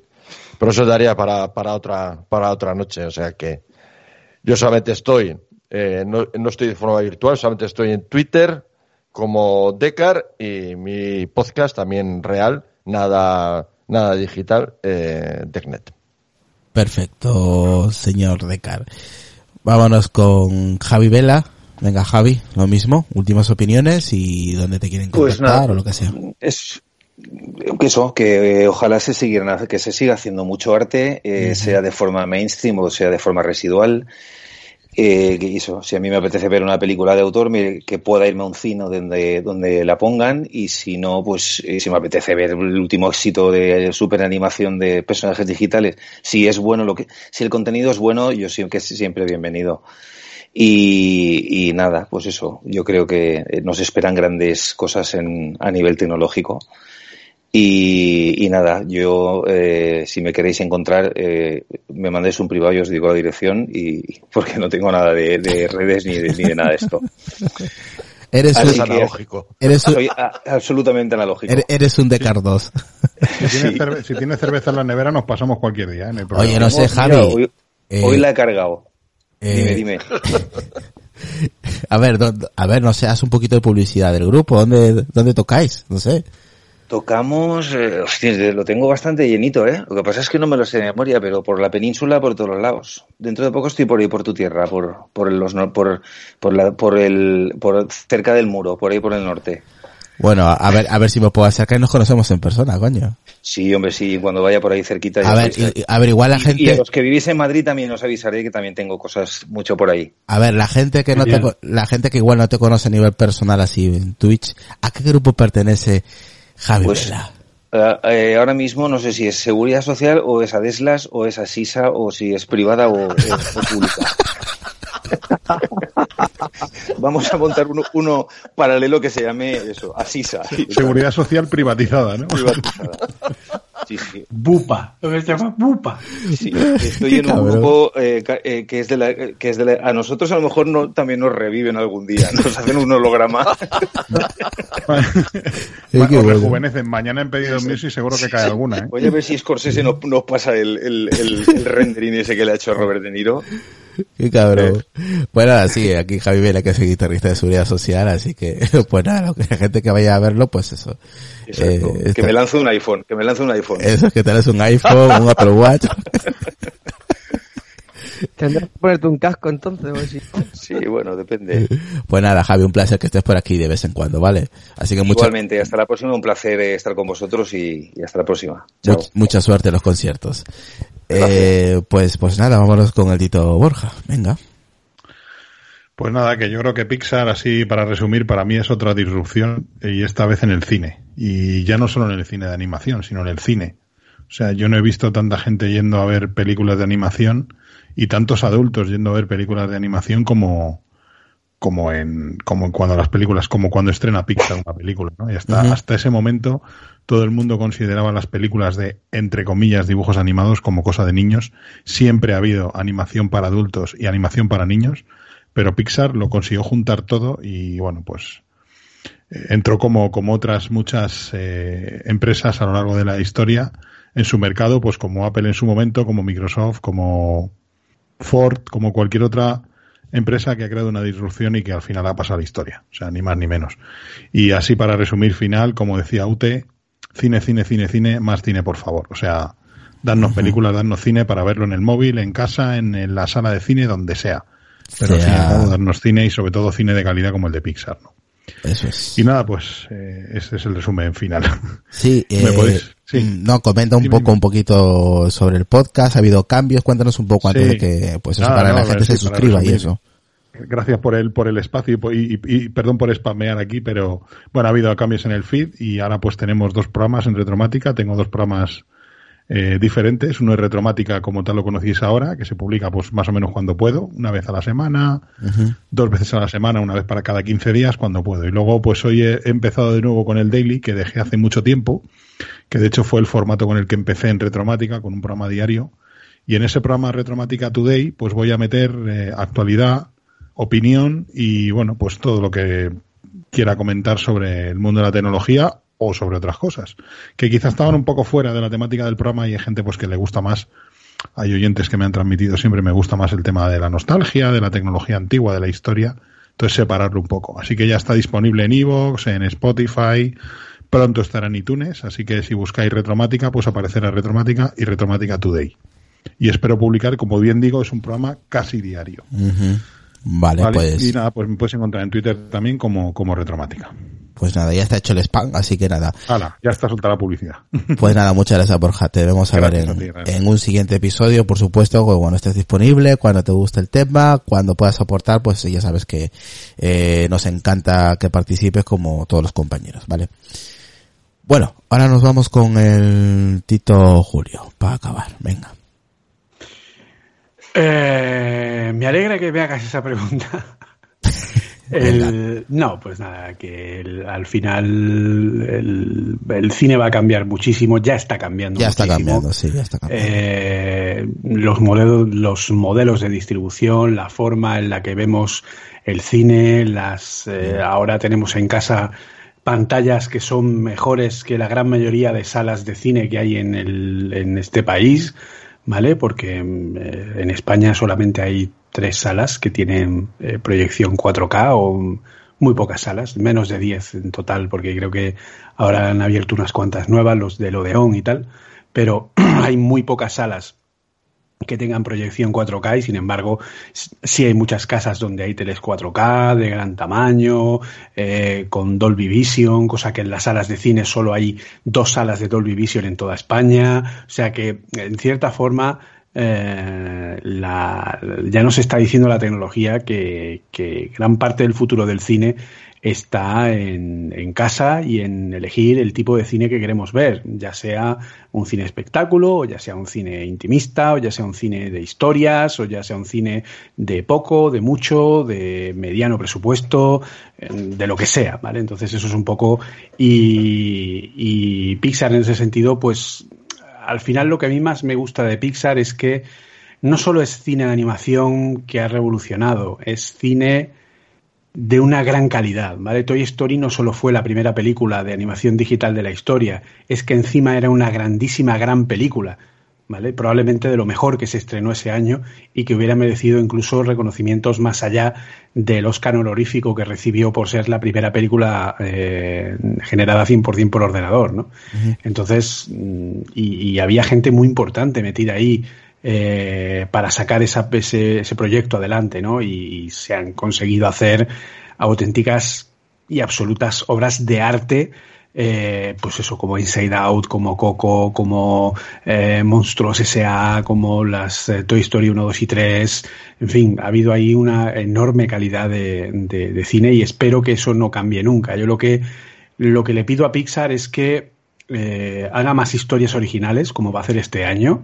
Esta historia de Onward, de dos hermanos que se estrena ahora el 6 de marzo eh, dos hermanos que buscan a su padre y que reivindica el poder de la magia y cómo la tecnología nos separa de nuestra familia y, y, nos hace, nos aliena, y entonces cómo tenemos que estar cada día más juntos y tal, y una película con, una, con, con un mensaje, que al final todas las películas tienen que tener un mensaje o una lección que aprender, y, y bueno, pues eh, en ese sentido puede ser puede ser muy, muy interesante. Y luego pues eh, en Navidad la película de Soul, que es eh, una película bastante, bastante buena, por lo que dicen, que trata pues, sobre el mundo de la música y sobre cómo tenemos que valorar nuestra vida y lo corta que es y cómo uh -huh. tenemos que disfrutarla al máximo. O sea, ese tipo de cosas son las que realmente se, se valoran. Y nada, si queréis saber más del, del tema, yo ahora en unos minutos publicaré el último episodio de Apple Coding Daily, hablando precisamente de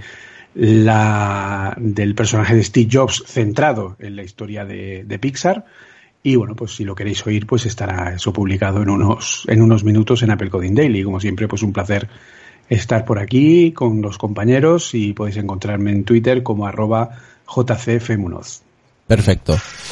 Pues nada, eh, pues aquí agradecer a la gente que, que, que, comparte los directos, que comparte cada vez que pues publico algún episodio nuevo, a José Plaza García, a Daniel Alfonso López, a Jordi Beltrán, a Sergio Becerril, a Cristal, a Germán, a Mac Vega, a, a, a Patricio también que anda compartiendo, eh, y a toda la gente pues eso, ¿no? Que, que le da retweet o comparte pues cada episodio que publicamos, ¿no? De manera gratuita, por supuesto, sin publicidad. Eh, por aquí tenemos a Er Guerrero que se acaba de conectar, pues nosotros ya nos marchamos, así que un saludo y gracias por pasarte, gracias a la gente que se ha pasado durante este, esta transmisión en Twitch, ya sabéis, nos podéis seguir, eh, como Avelianos Podcast, ahí nos dais a seguir y listo, suficiente. Eh, os avisará con una notificación todos los jueves a las, sobre las 10 de la noche, estaremos aquí pues comentando algunos, eh, algunos temas específicos o especiales que solemos tratar los jueves con los compañeros y, y nada, agradecerle a, a, los compañeros que están ahora mismo eh, en Twitch, en, en Skype, pues eh, hablando sobre Jobs y sobre Pixar. Espero que se lo hayan pasado bien.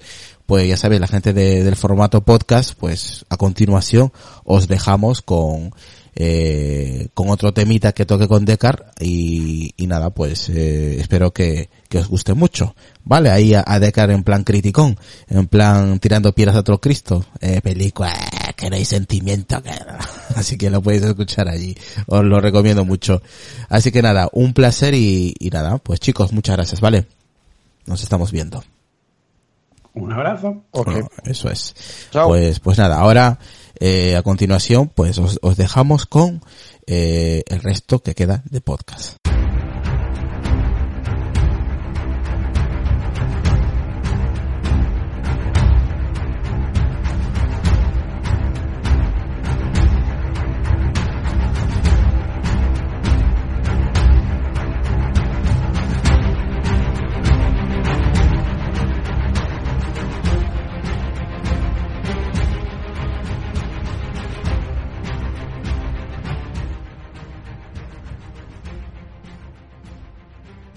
Bueno, y ahora continuando con el episodio, vamos a hablar un poquito sobre un, personaje eh, que también forma parte, por supuesto, de, de la historia de Pixar.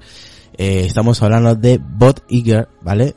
Ahora mismo, mientras hemos estado grabando, o antes de grabar, mejor dicho, hablando pues con, con Decar aquí, que me acompaña esta noche. ¿Qué tal, Decar? Buenas noches a todos. Justamente estamos estamos ahí comentando un poquito, ¿no? Cómo íbamos a grabar este episodio. Eh, y de repente, pues, comentándole, pues sí, el ex CEO de Disney. Claro, hasta ayer era eh, CEO de Disney. O sea, ha sido empezar a grabar y hablar sobre Bob Iger y de repente nos hemos enterado a la vez de que Bob Iger, pues, ha dimitido de manera inmediata, ¿no? Y que ahora mismo, ¿vale? 26 de febrero del 2020, ahora mismo es el, hay un nuevo SEO llamado Bot Chapek, ¿vale? O sea que hasta hace pocas horas, eh, el SEO de Disney era la persona que vamos a comentar un poquito eh, sobre Disney, sobre Steve Jobs, por supuesto, ¿no? Bob Iger, ¿vale? Nos vamos, nos vamos a centrar un poquito, eh, en, en un libro que escribió Bob Iger, ¿vale?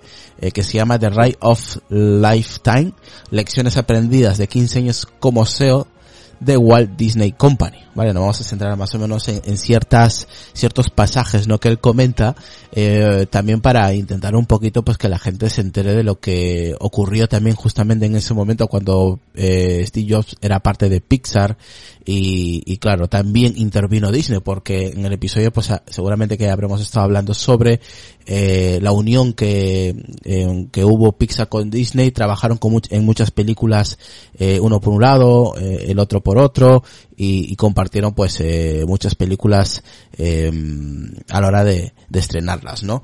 Eh, y claro, teníamos que hablar de este señor. ¿Por qué? Porque hace unas horas era CEO de, de Disney y tuvo mucha, muchas conversaciones internas con, eh, con Steve Jobs a la hora de, pues, de hacer acuerdos eh, con Disney o con Pixar, hasta con Marvel también, que yo eh, investigando un poquito, leyendo un poco sobre la historia de Pixar y Steve Jobs y Disney, por supuesto, eh, me he enterado también que Steve Jobs eh, eh, también formó parte ¿no? de esa de esa unión con, con Disney y, y, el mundo Marvel, ¿no? El mundo Marvelita.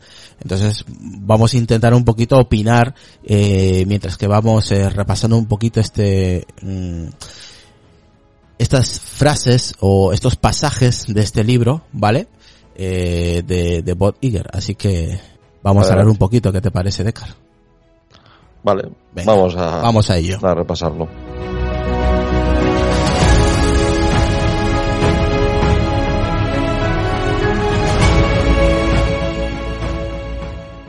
Vale, te cuento. En enero del 2006, ya ha llovido ya, eh, comenta, me reuní, me reuní con Steve Jobs en Emeryville, vale, California, una ciudad de California, para anunciar la adquisición por parte de Disney de Pixar el aclamado estudio de animación precedido por Steve Jobs.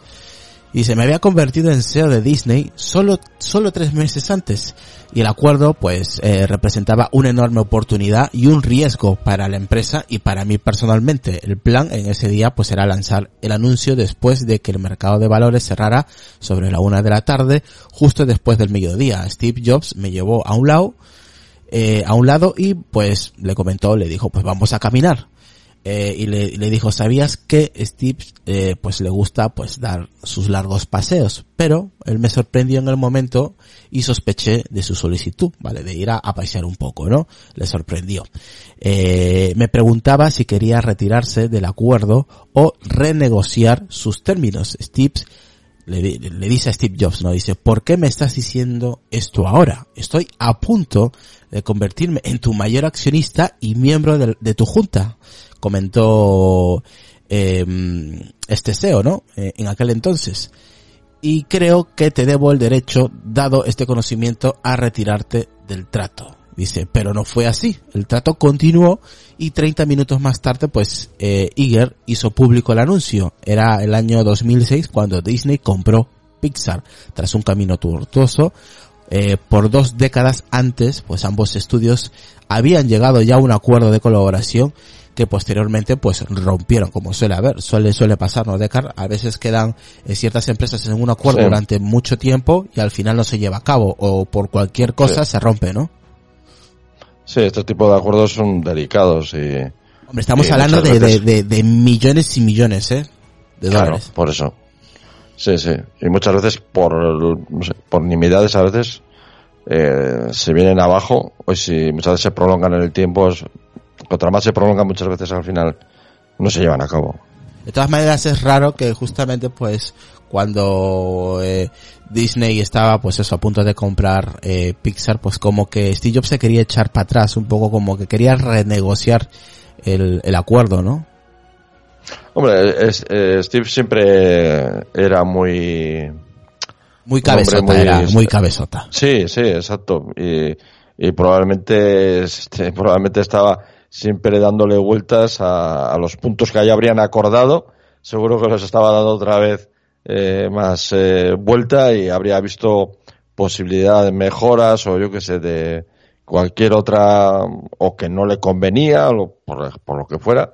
Y seguro que hasta el último momento estuvo dándole vueltas Mm, y, y le costaba al final tomar una decisión que era muy importante también, claro. Eso es, al final ya, ya, ya sabéis de que pues eh, Steve Jobs llegó al final a, pues a, a vender Pixar a Disney por siete millones, más de 7 millones de dólares que a él eh, en, en, un momento anterior le había costado 10 millones, o sea que lo vendió por menos de lo que a él le había costado en su momento.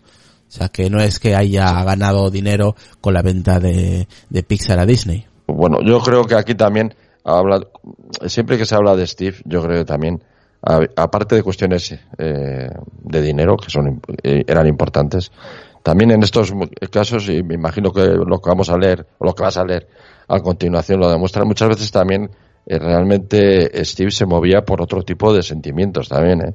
y de ideas que le pululaban siempre, y, No era un accionista, más- no era un accionista cualquiera, desde luego, Steve Jobs. eso, no, no, y que también muchas veces era impulsado por una idea más allá del dinero, que eso era, ese- esa era la cuestión, ¿no? Muchas veces se movía más por ideas que por dinero. No como muchos accionistas que al final pues se mueven por pasta y mientras más ganen mejor, Eso ¿no? es. En este caso Steve Él Jobs también era- se movía también por dinero, por dinero, ¿no? Porque él no dejaba el dinero, pero sí que eh, realmente para dar el último paso tenía que estar convencido que aquello, que aquella idea le gustaba, que, o sea, porque si no podía hacer suya la idea, no, no, al final no daba el paso. Eso, eso está clarísimo. Dice aquí la relación este entre Steve Jobs y mi predecesor se refiere a, Michael Snyder, ¿vale? Comenzó a tambalearse. Y en enero del 2004, Steve Jobs hizo un anuncio público y directo de que nunca más volvería a tratar con Disney. Dice, entre sus muchas frustraciones estaba la sensación de que a menudo pues era demasiado difícil hacer algo con Disney. Cuenta Eger, ¿no? Quien confiesa que al final de la asociación con Pixar fue un gran golpe. Dice, Steve Jobs era una de las personas más respetadas en el mundo y su rechazo y críticas fulminantes a Disney pues habían sido tan públicos que cualquier reparación de esa eh, de esa cerca pues sería vista como eh, como una gran victoria temprana para mí como como el nuevo CEO de Disney no además pues Pixar eh, ahora era el abanderado de la animación y aunque todavía no tenía ni idea eh, completa de cuán rota era Disney y, y Disney Animation. O sea, sabía que cualquier asociación renovada sería buena para nuestro negocio, dice, también sabía que pues había pocas posibilidades de que alguien tan obstinado como Steve Jobs eh, estuviera abierto a algo, ¿no? Pero tuve que intentarlo, comenta Eiger, ¿no? Ahí pues lo que comentabas eh, Deckard, pues Steve Jobs era una, un tío muy raro para estas cosas, o sea que Sí, no, lo que, lo que, lo que te viene a decir ahí es un poco lo que estábamos hablando, ¿no? Que Steve se movía más por, eh, más por ideas y motivaciones que, Que por por- dinero. que solo por dinero. Dice aquí, le dije que era un gran amante de la música y que tenía toda mi música almacenada en mi iPod, que usaba constantemente. Había eh, estado pensando en un futuro de, de la televisión y creía que era solo pues cuestión de tiempo antes de acceder a programas de televisión y películas en nuestros ordenadores. No sabía qué tan rápido iba a evolucionar la tecnología móvil. Dice, no, el iPhone aún pues no había salido y estaba a dos años de distancia. Así que lo que imaginaba era una plataforma iTunes para la televisión. Le llamaba pues ITV. ITV. Exactamente, como lo, lo describí, comenta él en el libro, ¿no? Dice, Steve Jobs guardó un silencio durante un rato y ya finalmente dijo, voy a volver a hablar sobre esto. Estoy trabajando en algo que quiero mostrarte. Y dice, y, y, y de la idea en común, pues de incluir programas de televisión en las pantallas, nació una amistad que derivaría en el trato del 2006 y con la consecuencia y la con la consecuente lista eh, incesante de éxitos de taquilla desde entonces. Ahí, pues mira, aquí hay un detalle, ¿no? Que ahí le cuenta, ¿no? Hay dos años antes de la salida del iPhone, eh, Bob Iger ya también pensaba en, en cómo llevar eh, la parrilla de cine a, a, una, a una nueva plataforma, en este caso en, eh, en iTunes, ¿no? Eh, cuando, antes de que saliera todavía el, el, iPhone, ¿no? Dos años antes. Y que por eso estoy yo por diciendo, tú, tú no te preocupes que ya volveremos a hablar sobre este tema. Como que estaban en sintonía, por lo visto. Eh, ahí lo que yo entiendo es que lo que le enseñó se supone que sería el iPad, ¿no? Hombre, Por la fecha y lo dice, voy a volver a y estoy trabajando en algo que quiero mostrarte. Sí, pero está, está que- hablando de dos, eh, este, mm, esta anécdota eh, de Car es de dos años antes Mm. de la salida de, del iPhone. Ah, vale, vale. Dos años antes, porque Sí, primero, sí, dos años sí, bien, pero claro, sí, puede ser perfectamente. Ya que estos primero se pusieron a trabajar con, con el iPad. sí, pero luego lo echaron para atrás, lo dejaron en guardadito y se centraron en No, el iPhone. Sí, eso, eso es lo, pues claro, sí, sí, pero vamos, puede ser, ¿eh? Yo lo que le entiendo es eso. Puede ser, aunque no lo pone, yo entiendo que le enseñó algo de eso. Está claro, o sea, que ellos, estamos Mm. hablando mm, 2000, eh, 2004, 2006, es, o sea, nos estamos moviendo en esos años, ¿eh? Eh, Todavía no había salido el iPhone, menos el iPad, porque el iPad nació en el 2010, y primero nació el iPhone en el 2007, eh, sí, 2007. Sí. Entonces, Claro, estamos sí, hablando de, de, de uno o dos años de diferencia, eh, cuando ya estaban hablando de, de formar una plataforma, al menos de- por parte de Bob Iger, eh, sobre una nueva plataforma para poder disfrutar de películas online, en stream. Sí, sí, pero vamos, pero digo, las fechas coinciden. O sea que o sea que, porque esas fechas ya, ya tendría, ya tendrían, pues claro, los prototipos y eso ya lo tendrían. Y las ideas de los negocios sobre esos prototipos, sobre esos futuros productos también. Hombre, está claro, eh, Decar, que siempre lo hemos dicho en el, en el podcast, que muchas veces cuando sale un producto o sale un nuevo servicio no es algo que se haga de la noche a la mañana, que son Claro. cosas que ya con mucha antelación se, se hablan, o al menos eh, ya están comenzando un, un prototipo de idea para poder luego lanzarla y luego durante los años cuando ya nace esta idea, pulirla poco a Hombre, poco. según, según Steve, ellos empezaron a trabajar con esta idea de, de del iPad eh, cinco años antes de la presentación. O sea, que por eso digo que coincide. Está claro. Ellos ya empezaron a trabajar desde el 2002. Sí, sí, sí. Está Entonces, claro que eh, eh, claro, en, esa, coincide. en, ese, en ese extracto de conversación que se habla entre el 2004 y Claro. 2006, esas 2006, conversaciones de, claro. de- de- sobre plataformas, sobre películas, Claro. eh, obviamente Steve Jobs ya, te- ya, ya, ya estaba trabajando con el Ya iPad. tenía. Ya, obviamente, ya tenía más, más que avanzado el iPad. Y luego ya salió, obviamente, en conjunto. Básicamente, tanto el iPad como el iPhone fueron trabajándose a la vez. A la vez. Eso es. básicamente. Exacto. Entonces, claro, Jobs ya sabía que por debajo él, a escondidas, ya tenía un Sí, dispositivo. luego decidieron sacar primero el teléfono. Exactamente. Estaba trabajando con, con- con los dos, sí. Ujú. Entonces, Sí, claro, sí. Steve Jobs ahí estuvo listo porque digo, no te preocupes que ya volveremos a tocar este tema más adelante porque algo estoy trabajando, No, obviamente. según el libro, algo le enseñó. Yo entiendo que le enseñaría en lo que estaban trabajando.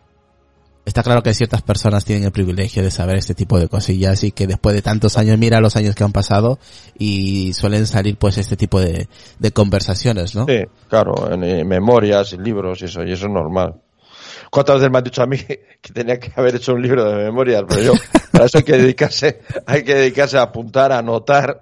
Hombre, ya te digo Porque yo. Si no, no te, se te olvida todo, eh. Sí, básicamente tienes que anotar los puntos más importantes todo, durante tu vida. todo. Claro, Sí. y estas conversaciones pues, oye, muchas veces se olvidan, pero esta gente como se dedica a ello, eh, me imagino que irán tendrán a alguien también, ¿no? Que vaya, que vaya apuntando estas Sí, cosas. Claro. Sim- Simplemente tirando de agenda ya, ya, ya, ya recuperas muchísima información. Está bien. Mira, también lo que comentamos al principio, pues, eh, de- de, sobre este episodio, al menos ahora, ¿no? Lo que estamos grabando ahora mismo, es sobre Steve Jobs y Marvel, tío. A mí esto es lo que más me ha sorprendido. No sé si a ti. Sí. Sí, Es sí. muy curioso. No tenía ni idea de esto, ¿no? Yo no sé si hay mucha gente que lo sepa o, o nadie o muy poquita gente, ¿vale? Pero os voy a contar un poquito el cómo eh, Steve Jobs intercedió para que eh, Disney, ¿vale? Eh, con el tiempo comprara, comprara Marvel. Así que vamos a ellos, vamos a contar un poquito la historia esta también, que está muy chula.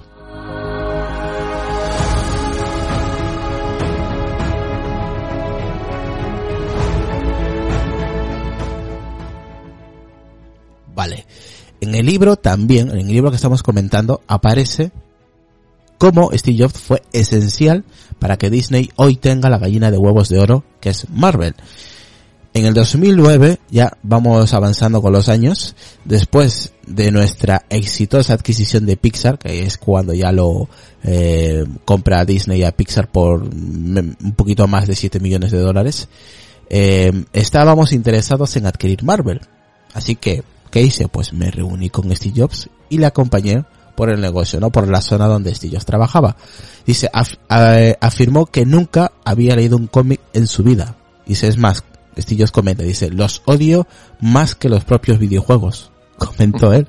Así que traje una enciclopedia de personajes de Marvel para explicarle pues un poco el universo, ¿no? Y mostrarle lo que, lo que estaríamos comprando en estos momentos. Pasó unos 10 segundos mirándolo, luego lo apartó y dijo, ¿es importante para ti? ¿Realmente lo quieres? Es otro Pixar ¿Qué te parece este pequeño extracto del, de, este libro sobre Steve Jobs y, Marvel? Todavía no, todavía, ahora, ahora luego viene lo gordo, ¿eh? Pero aquí es curioso cómo no le enseña lo que, lo que el CEO de Disney quiere comprar, ¿no? Marvel en ese entonces. Estamos hablando del 2009, ¿ah? Sí, pero esa frase del odio más que a los videojuegos, ¿eh? es, es, es, una frase tremenda, ¿eh? Lo odio, odia el cómic más, odio que, más los, que a los videojuegos. Yo no pensaba que Steve Jobs odiaba tanto los cómics, ¿eh? Sí, los cómics, ¿no? Es una cosa curioso porque eh, que le parece que no tenía mucho mucho interés, eh, mucha, mucha simpatía por el tema de los cómics. ¿no? Y tampoco mucho por los videojuegos, concretamente, ¿eh? Sí, no tenía mucha simpatía con los, con los videojuegos, pero no sabía que tan, tan, eh, tanto rechazo tenía por los cómics, ¿eh? Sí, sí, sí. Seguimos. Bueno, pero hay él, pues eso, sí, sí. Seguimos. En aquel momento de la historia mm, de Jobs, era el accionista, ojo, era accionista mayoritario de Pixar en esos momentos, que Disney adquirió en 2006. Además también fue miembro de la junta de Walt Disney Company. Dice, eh, Eggers le pidió a Steve Jobs que se comunicara con el presidente y ex director ejecutivo de Marvel. Para entonces era Ike Perlmutter, como aval, ¿vale? Dice, más tarde, más tarde, después de cerrar el trato, Ike me dijo que aunque tenía dudas, y que la llamada de Steve Jobs hizo una gran diferencia. Aquí creo que, pues, lo que comentábamos, ¿no? Como Steve Jobs, eh, como que eh, intercede, ¿no? Para hacer este trato entre Disney sí, lo que se traduce en esto es eso, ¿no? Que lo que se traduce es que gracias a la llamada de este de Steve como que la decisión que tenía que tomar este como que le despejó todas las dudas que tenía. Eso es, exactamente. ¿Cómo habrá sido esa llamada? ¿Tú te imaginas a Steve Jobs llamándole a, ¿Eh? al ex director ejecutivo de, Marvel? correctamente, sí, sí. Y, y, gracias a esa llamada, pues se tomó esa decisión. Parece que la llamada le impulsó a, a hacer la, esa compra, ¿no? Exactamente, o sea, Bob Iger, pues más o menos que le pidió como favor personal a Steve Jobs pues, que llamara a este, a este director ejecutivo de Marvel, pues un poco para disuadirlo, ¿no? Y, pueda vender eh, Marvel a, Disney, ¿no? Y como, ¿qué le habrá contado Steve Jobs para que este, este, este directivo, este director ejecutivo de Marvel y que Permuter, pues accediera a vender Marvel a, a Disney, ¿no? Ahora mismo, claro, en el 2020, y ya estamos viendo cómo Disney Plus, ahora llamado Disney Plus, pues eh, viene con todo, ¿no? Con, eh, con el tema de, de películas y, y y, todo lo que tiene, ¿no? El contenido de Disney Plus en stream. O sea que mm, ahora se ha vuelto pues una, una empresa poderosa, ¿no? En el mundo de streaming, aparte de, de Netflix, por supuesto, ¿no? Sí, pero lo curioso es eh, eso, que al final eh, un hombre que no le gustaba los cómics, al final inclinó la balanza para la para la compra de, de Marvel, ¿no? Hombre, date cuenta, yo nunca he escuchado esto, ¿eh? Ningún podcast, ¿eh? No, es, tampoco, no, es que tampoco, tampoco me había Eso venía en los libros de memorias de, de este hombre. Sí, de Bob Iger. O sea, nunca, nunca me había, nunca se me había ocurrido que Steve Jobs intercediera en la compra de, de, Disney a Marvel. O sea, ni siquiera se me ocurría. ¿eh? O sea, no tenía ni idea que había pasado esto en el, en el 2009, ¿no? Que fue cuando eh, intentó comprar, o compró, mejor dicho, eh, Marvel, ¿no? Disney y Marvel, que ahora, claro, ahora la gente quiere, quiere suscribirse a esta plataforma porque, claro, está todo lo de Marvel en Disney, aparte de las películas de Disney, o sea que, vamos, es, es un gigante ahora mismo Disney. Sí. Sí. Bueno, y aquí, por ejemplo, eh, aquí esto igual nos va a dar para, más que todo aparte de, del, de comentar un poco, aquí igual nos vamos a parar un rato más porque me parece muy interesante. El qué hubiera, qué hubiera pasado si, ¿vale? Mm. ¿Por qué? ¿Por qué digo Sí. esto? Porque Steve Jobs ya no está, obviamente. Murió Sí. hace ya unos años, hace ya nueve años atrás. Y, y esto vamos a entrar en qué hubiera pasado si, en el apartado entre una fusión, una supuesta fusión entre Disney y Apple. ¿Por qué digo esto? Porque hay un extracto del libro, un comentario, pues referente a, a, a un futuro que obviamente nunca llegó, ¿no? Eh, esta es una opinión de, de, de Bob Iger, ¿vale? No es una opinión nuestra ni nada, por supuesto, pero es curioso, ¿no? Lo que comenta. Y él dice a continuación, dice, si Jobs, si Steve Jobs siguiera vivo, Disney podría haberse fusionado con Apple. Dice, creo que Steve Jobs eh, todavía, eh, si todavía estuviera vivo, hubiéramos caminado, hubiéramos combinado, mejor dicho, nuestras compañías o al menos discutido la posibilidad, una posibilidad muy en serio. Dice, esta es una información que sorprende, pues ambas compañías serían rivales en el mercado del, no, del stream, como hemos comentado ahora, ¿no? Ahora con la llegada de Mm. Disney Plus y el Apple TV Plus, pues de hecho, pues dicha competencia se refleja que Iger renunció recientemente a seguir formando por la, ¿te acuerdas que se comentó, no? Que también fue muy, muy, Sí. muy llamativo Ah, sí. que, que, Sí, sí, me acuerdo. que el, el Bob Iger renunció a, eh, a seguir formando parte de la junta directiva de Apple después de ocho años de carrera. O sea que es curioso que él también pues comentase, ¿no? Que si Steve Jobs se- seguiría vivo, al menos él personalmente, eh, Bob Iger hubiera, Iger hubiera intentado Mm. fusionar eh, Disney y Sí. Apple.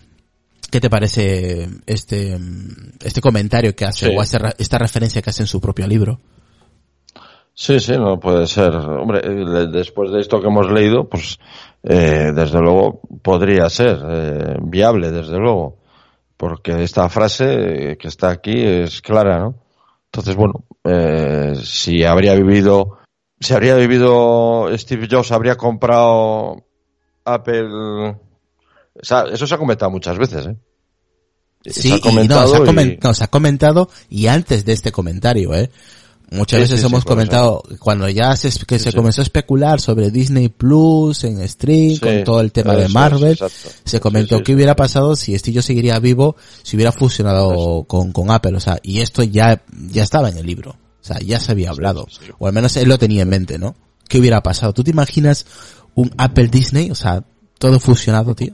O sea, yo creo que ya se llamaría monopolio directamente, ¿no?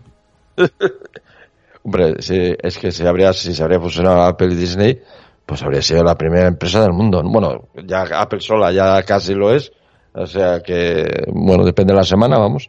Pero, eh, pues fíjate tú. ¿Por qué depende, bueno, por, por qué depende de la semana? Por la, por la cotización bursátil. Hombre, ya, pero ya sabes cómo es la bolsa, sube y baja, vamos. Bueno, por eso que digo que, que es una de las primeras del mundo, que varía un poco, a veces está la primera, a veces está la segunda, vamos, pero que dice que es de las primeras del mundo, ¿no? Entonces, que eso, que si se habría juntado con Disney, pues entonces ya no sé.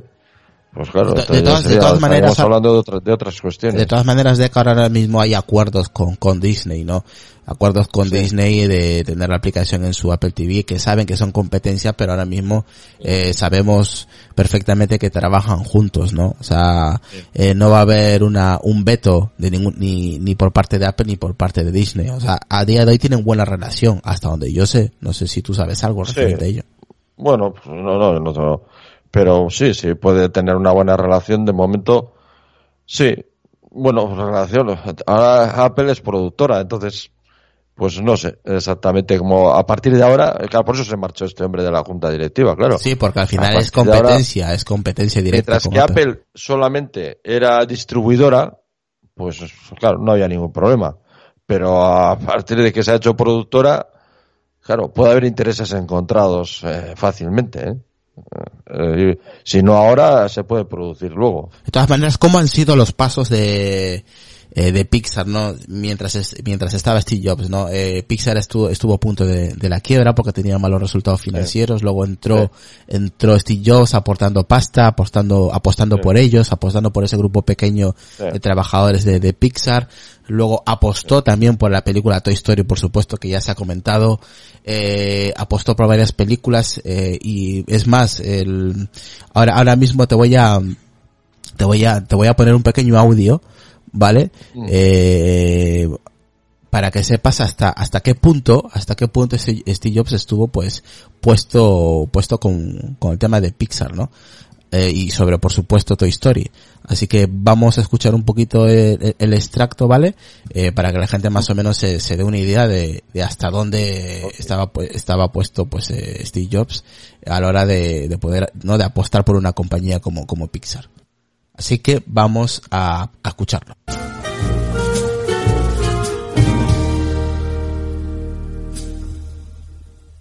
A pesar del éxito de Toy Story, el contrato original entre Pixar y Disney deja en manos de Disney la mayor parte de los beneficios, lo que a largo plazo supondrá un desastre para Pixar. Nuestra situación financiera era tal que si no nos salía bien una película acabaríamos totalmente arruinados. Nos dimos cuenta de que teníamos que convertirnos en un estudio en lugar de ser una productora y para ello íbamos a necesitar capital. Por eso decidimos vender parte de las acciones. Una semana después del estreno de Toy Story, Pixar se convierte en la mayor oferta pública inicial del año. De una inversión de 10 millones de dólares, Stephen recauda 132 millones de dólares. La salida a bolsa fue un éxito increíble. Teníamos el dinero en el banco y poco después de aquello, Disney vino y nos dijo, queremos ampliar el contrato y Steve contestó, vale, podemos ampliarlo si vamos a medias como socios. Y ellos dijeron, vale, aceptamos. Así que acertó de pleno. Yo estaba asombrado. Hay algo muy común en algunos negocios que es el síndrome del segundo producto. Y son algunas compañías que han tenido mucho éxito con su primer producto, pero que no han entendido muy bien por qué. Entonces sus ambiciones crecen, se vuelven mucho más aparatosos y su segundo producto fracasa. Lo crean o no, Apple fue una de esas empresas. El Apple II, realmente el primer producto de Apple que se lanzó al mercado, tuvo un éxito enorme y el Apple III fue un fracaso. Yo viví aquello y he visto muchas empresas que no han conseguido sobrevivir por esa misma razón, pero yo pensaba que si nosotros conseguíamos hacer una segunda película, conseguiríamos sobrevivir. Como habéis escuchado, pues, ¿qué te parece el audio, Decar? Como, no lo que comenta Steve Jobs, ¿no? Como dice, no, el primer Apple, el primer Apple que se lanzó tuvo éxito, el segundo no, y el tercero sí, y así, o sea, que ningún producto en realidad, pues, tiene, eh, tiene por qué ser rompedor, ¿no? Puede ser el primero, y el segundo te puede salir rana, y el tercero puede romper otra vez el mercado. O sea, que Steve Jobs conocía a la perfección ese tipo de, de, de maniobras, eh, empresariales y también la forma de las empresas, que al final casi estaban arruinados y, claro, eso es por temas empresariales que a mí muchas veces se me, escapan, que a veces, muchas veces, eh, teniendo éxito, no consigues realmente rentabilizar la empresa, ¿no? Y, y es muchas veces complejo. y la decisión que tuvieron que tomar, porque si no dependían de, fíjate, iban dependiendo de película en película, eso no podía. Curioso, ¿no? Eh, lo que ¿no? O sea, eh, tenían que lanzar una película que rompiese taquillas, porque si no, pues básicamente a, la, a la quiebra. Sí, sí. Por eso son tan buenas, ¿no? que le metieron horas también. Claro. Joder, cuando depende tus alubias, de entonces das lo mejor de ti. Eso, eso, sí. Pero lo que, lo que comenta, lo, que comentan también, o lo que hemos estado comentando también depende mucho de la persona que hay detrás, de los accionistas que apuesten por ti. Sí, sí, claro. Porque si no hay dinero no puedes hacer nada. Entonces, si no consigues el dinero, exacto. Sí, sí. O sea que, al final, por, por muy bueno Sí, tienes que convencer a alguien de que merece la pena invertir en ese, en ese producto o en esa idea. Eso es, pues, pues nada, esto queríamos un poquito apuntar, ¿no? Eh, en el, en el episodio de hoy un poquito para también, ¿no? Que tengáis, eh, un poco de, de historia de estas dos, no, de estos dos, mm, más que todo este personaje, Bob Iger, ¿no? Que también forma parte de la historia entre Steve Jobs, Pixar, y Disney, ¿no? Mm. Y, y, ahora que también hemos relatado un poquito el tema de Marvel, que era desconocido, al menos para mí, para Decar, era desconocido mm. ese tema. Sí. Y al menos un poquito, ¿no? Eh, encuadrar todo y que todo encaje en, en, lo que, en lo que hemos comentado, ¿no? Así que, pues, yo creo que hasta aquí podemos hablar sobre este tema. Tampoco vamos a alargar más porque yo creo que no es necesario. Yo creo que ya se ha comentado un poquito la historia de, de estos dos, entre Bob Iger y Steve Jobs. Y así que mm, yo creo que la gente, pues, no le va a servir un poquito de saber un poco más de Steve Jobs, el cómo trabajaba eh, con los ejecutivos, eh, cuando entró a, a Pixar, cómo la vendió, eh, luego se puso un medio para, para que Disney comprase también Marvel. O sea, que son cositas, detalles, curiosidades que muy poca gente conoce y al menos pues con este episodio queremos sacar un poquito a relucir, ¿no? Eh, estos temas que se encuentran o estos comentarios que se encuentran en ciertos libros, ¿no? Que, que igual la gente en español desconocemos.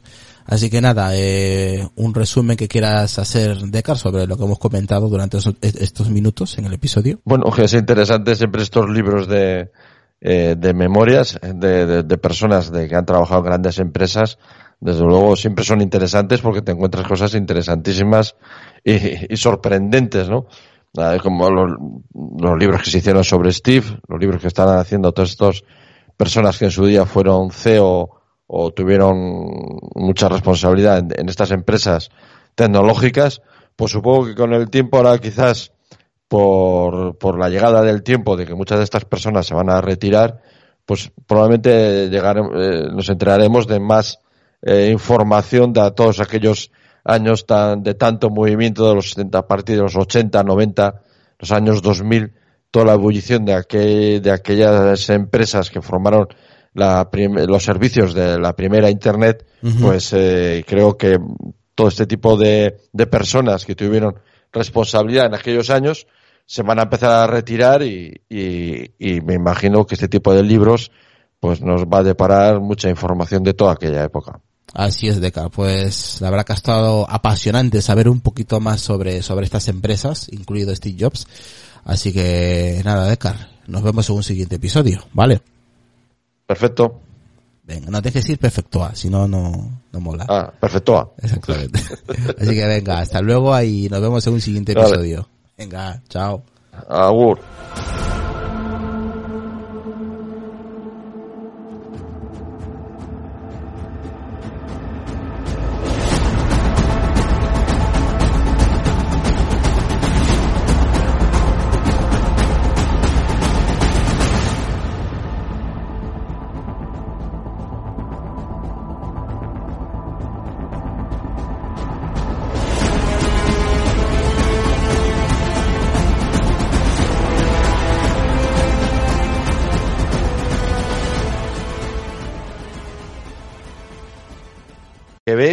Vamos, ni, ni casi los personajes, porque está todo digitalizado, hasta el mismo, o sea, hasta, hasta los actores, que está, está todo digitalizado. Entonces, decía este, no sé cómo se llama el director, el del irlandés, no sé cómo se llama, decía que se debe hacer otro tipo de, categorías que se premien también, que él no, él, él no está en contra de que se premien, pero que debe ser otro tipo de, otro tipo ya que eso no son, dice él, eso no son películas como películas, eso son eh, historias hechas con ordenador, dice, que pero no se pueden, dice, para él, dice, no son películas. Y se deben de tener otro nombre y, otro, y otros premios, bueno, y otra, y otra, esto, Y no le falta razón, porque ves las últimas, esta última de los Vengadores, tú, la ves y dices, bueno, ¿y qué hay de película aquí? Si, si se ve que es todo, pero es que es todo digital. Todo, absolutamente todo digital. Salvo algunas escenas que parece que el actor es real, todo lo demás es digitalizado. Como escuchen, e- como, como escuchen esto, te van a echar, ¿eh? Te van a meter piedras por ahí, ¿eh? No, no, pero es que, a ver, lo ha dicho, mira, el del irlandés, que no me sé cuál es el, Martín Scorsese, es el que ha dicho esto. Ah, sí, es verdad, sí, no me acordaba, Scorsese. Claro, Scorsese, de hecho, no, si él, le parece muy bien que se hagan películas con ordenador, pero que debe tener otra categoría, otro, otra denominación, dices que no, tiene nada que ver con el cine, es que no tiene nada que ver. Ahí no hay encuadres, no hay to, no, es que no, es decir, que todo es digital. Entonces, claro, todo eso, es que eso no es cine. O sea, él no le quita mérito, pero que no se le puede llamar cine, se puede llamar otra cosa. Y dice, al final, eh, igual, yo que sé, eh, no sé, es que no sé qué, denominación, pero vamos, que claro, no tiene nada que ver con lo que es cine, o sea, lo que es cine lo que conocemos por cine. Es que ya hay películas que son prácticamente un 100% digital. Entonces, claro, es que no tiene sentido llamarle cine. No tiene ningún sentido. Madre mía. Hombre, podrían tener otra categoría, pero bueno. Claro, no sé, con otra denominación, otra... Oye, y que se peleen con otras películas iguales, claro. Quiero decir, que se peleen... Eh, a ver quién hace la mejor película de esa manera, ¿no? No lo sé. Por eso, al final, eh, las películas es como, bueno, y hay películas también, está como la de Parásitos, que lo vi, la vi el otro día, es que son películas que tampoco entiendo, porque... ¿Cuál dices? ¿Qué película? Parásitos, por ejemplo. Ah, son películas, y como esta de la de Marvel también, cuando hacías una, veías una película, joder, eran películas que te tocaba el corazón, ¿no? De que, de que te, te, te, de cierta forma vivías la historia, ¿no? Eh, pero a mí, la de Parásitos, por ejemplo, pues te dices, bueno, la ves, dos horas y media de película después, pues sí, no, la película está bien hecha, desde luego, no, no hay ningún, muy, bien el, el, guion muy bueno. Sí, sí, la película mala no es, pero dices, pero hace dos horas y media tenía el, el corazón a 45 pulsaciones y dos horas y media más tarde lo tengo a 40 pulsaciones. Claro, quiero decir, no, a mí dices, terminas de ver la peli, bueno, y te vas a la cama y dices, no, le han dado siete Oscar. Dices tú, hostia, macho, hostia, no me lo... claro, es que si no lo supieras, dices, si no lo supieras no te lo creerías. Que le han dado no sé cuántos Oscars a esa película. dices, vale. Y bueno, y aguantas despierto un poco el asunto porque, porque sabes que tiene los Oscars. Y bueno, la ves hasta el final. Pero eh, más de uno, estoy seguro que no lo habría visto hasta el final, ¿eh? O sea que, y eso, que la película está bien contada, ¿eh? la historia está bien contada, pero yo creo que mucha gente, si no fuera porque sabe que tiene no sé cuántos Oscar, no la ve hasta el final. esas dos horas y media de película, vamos. Y, y, vi esta, la de eso, ¿no? La de los Vengadores. Sí, sí, la ves, vamos, es, pero dices, bueno, por lo mismo, te, te sientas y te levantas, claro, decir, no, me he divertido durante dos horas, sí, bueno, te diviertes, está claro, ¿no? Bueno, te diviertes, con tanto pum, tanto pan y tanto esto, bueno, pues no, no te duermes, además es imposible que te duermas. Pues bueno, pues vale, pero no sé, pero tampoco, pero tampoco te aporta más allá de haber pasado dos horas y media que no te has dormido. Yo tengo, yo tengo claro que Parásito o películas parecidas, bueno, pasen 10, 15, 20 años, nadie la va a recordar. Hombre, esto es una opinión personal, desde luego, pero si hablamos, por ejemplo, de, de, ¿no? de Matrix o de Stanley Kubrick. No, yo, yo, creo, que ya hay películas como, como esta. Sí, yo creo que ya hay películas como, como esta de Parásitos que tuvieron Oscar y no se recuerdan, ¿eh? Pero quiero decir que esta concreto no es que tenga un Oscar, es que tiene unos cuantos Oscar. Sí, tiene tres, cuatro, no sé. ¿Cuatro? Claro. No, porque dice películas de un Oscar hay muchas y no, no, se las va a recordar nunca, ¿no? Pero es que esta tiene cuatro. que sea, por ejemplo, el show de Truman. Son películas que te, revientan, te revientan la cabeza, o sea, que te marcan, o sea, que te dicen, hostia, lo vives, claro, son películas que, que además te metes en, en, la historia, además, no sé. Pero esta, esta de los parásitos, esta de parásitos, pues sí, la ves con curiosidad. Además, la ves con curiosidad más que nada porque como es, viene también del cine coreano, que nunca has visto una película coreana, también te llama la atención, esa es la verdad. También te llama la atención. Eh, habría que ver si esta película habría sido francesa, por ejemplo. Si, incluso igual no te llama, o sea, quiero decir, que en cierta forma también te llama un poco la atención el hecho de que sea coreana y no, no has visto, porque hombre, sí que hemos visto películas japonesas, pero coreanas no, no hemos visto. Eh, creo que ganó el mejor director, mejor guion original y mejor película internacional. Ah, pues fíjate. Pues fíjate tú. Yo tengo claro que esta película de aquí, que pase unos años. en, cinco años no se acuerda nadie de ella, ya te, lo digo yo. Pero el problema es que tiene cuatro, has dicho, no cuatro Oscars, ¿no? Cuatro le han dado, ¿no? ¿Cuál? A esta, a la de, a la de Parásitos, cuatro películas, cuatro Oscar. Sí, creo que cuatro Oscars, sí. pues fíjate tú, qué gracia, mucho. Y claro, se me pone, se te pone cara de tonto también, porque dices, bueno, ¿será que yo ya no, sabes? Claro, te entra un poco la duda, ¿no? Y dices, tú, leche. a ver, si es que me, ¿cómo puede ser esto, no? Pues nada, grabaremos los dos solos, hablaremos un poquito sobre este tío, Bot, Bot, eh, ahí sí, pues, pues, pues, a ver, pues a ver lo que comentamos, porque no, tampoco viene Lukis. No, no, Lukis me ha dicho que Lukis.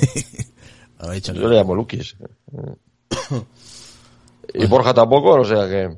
No, Borja ha dicho que no, que mañana sí.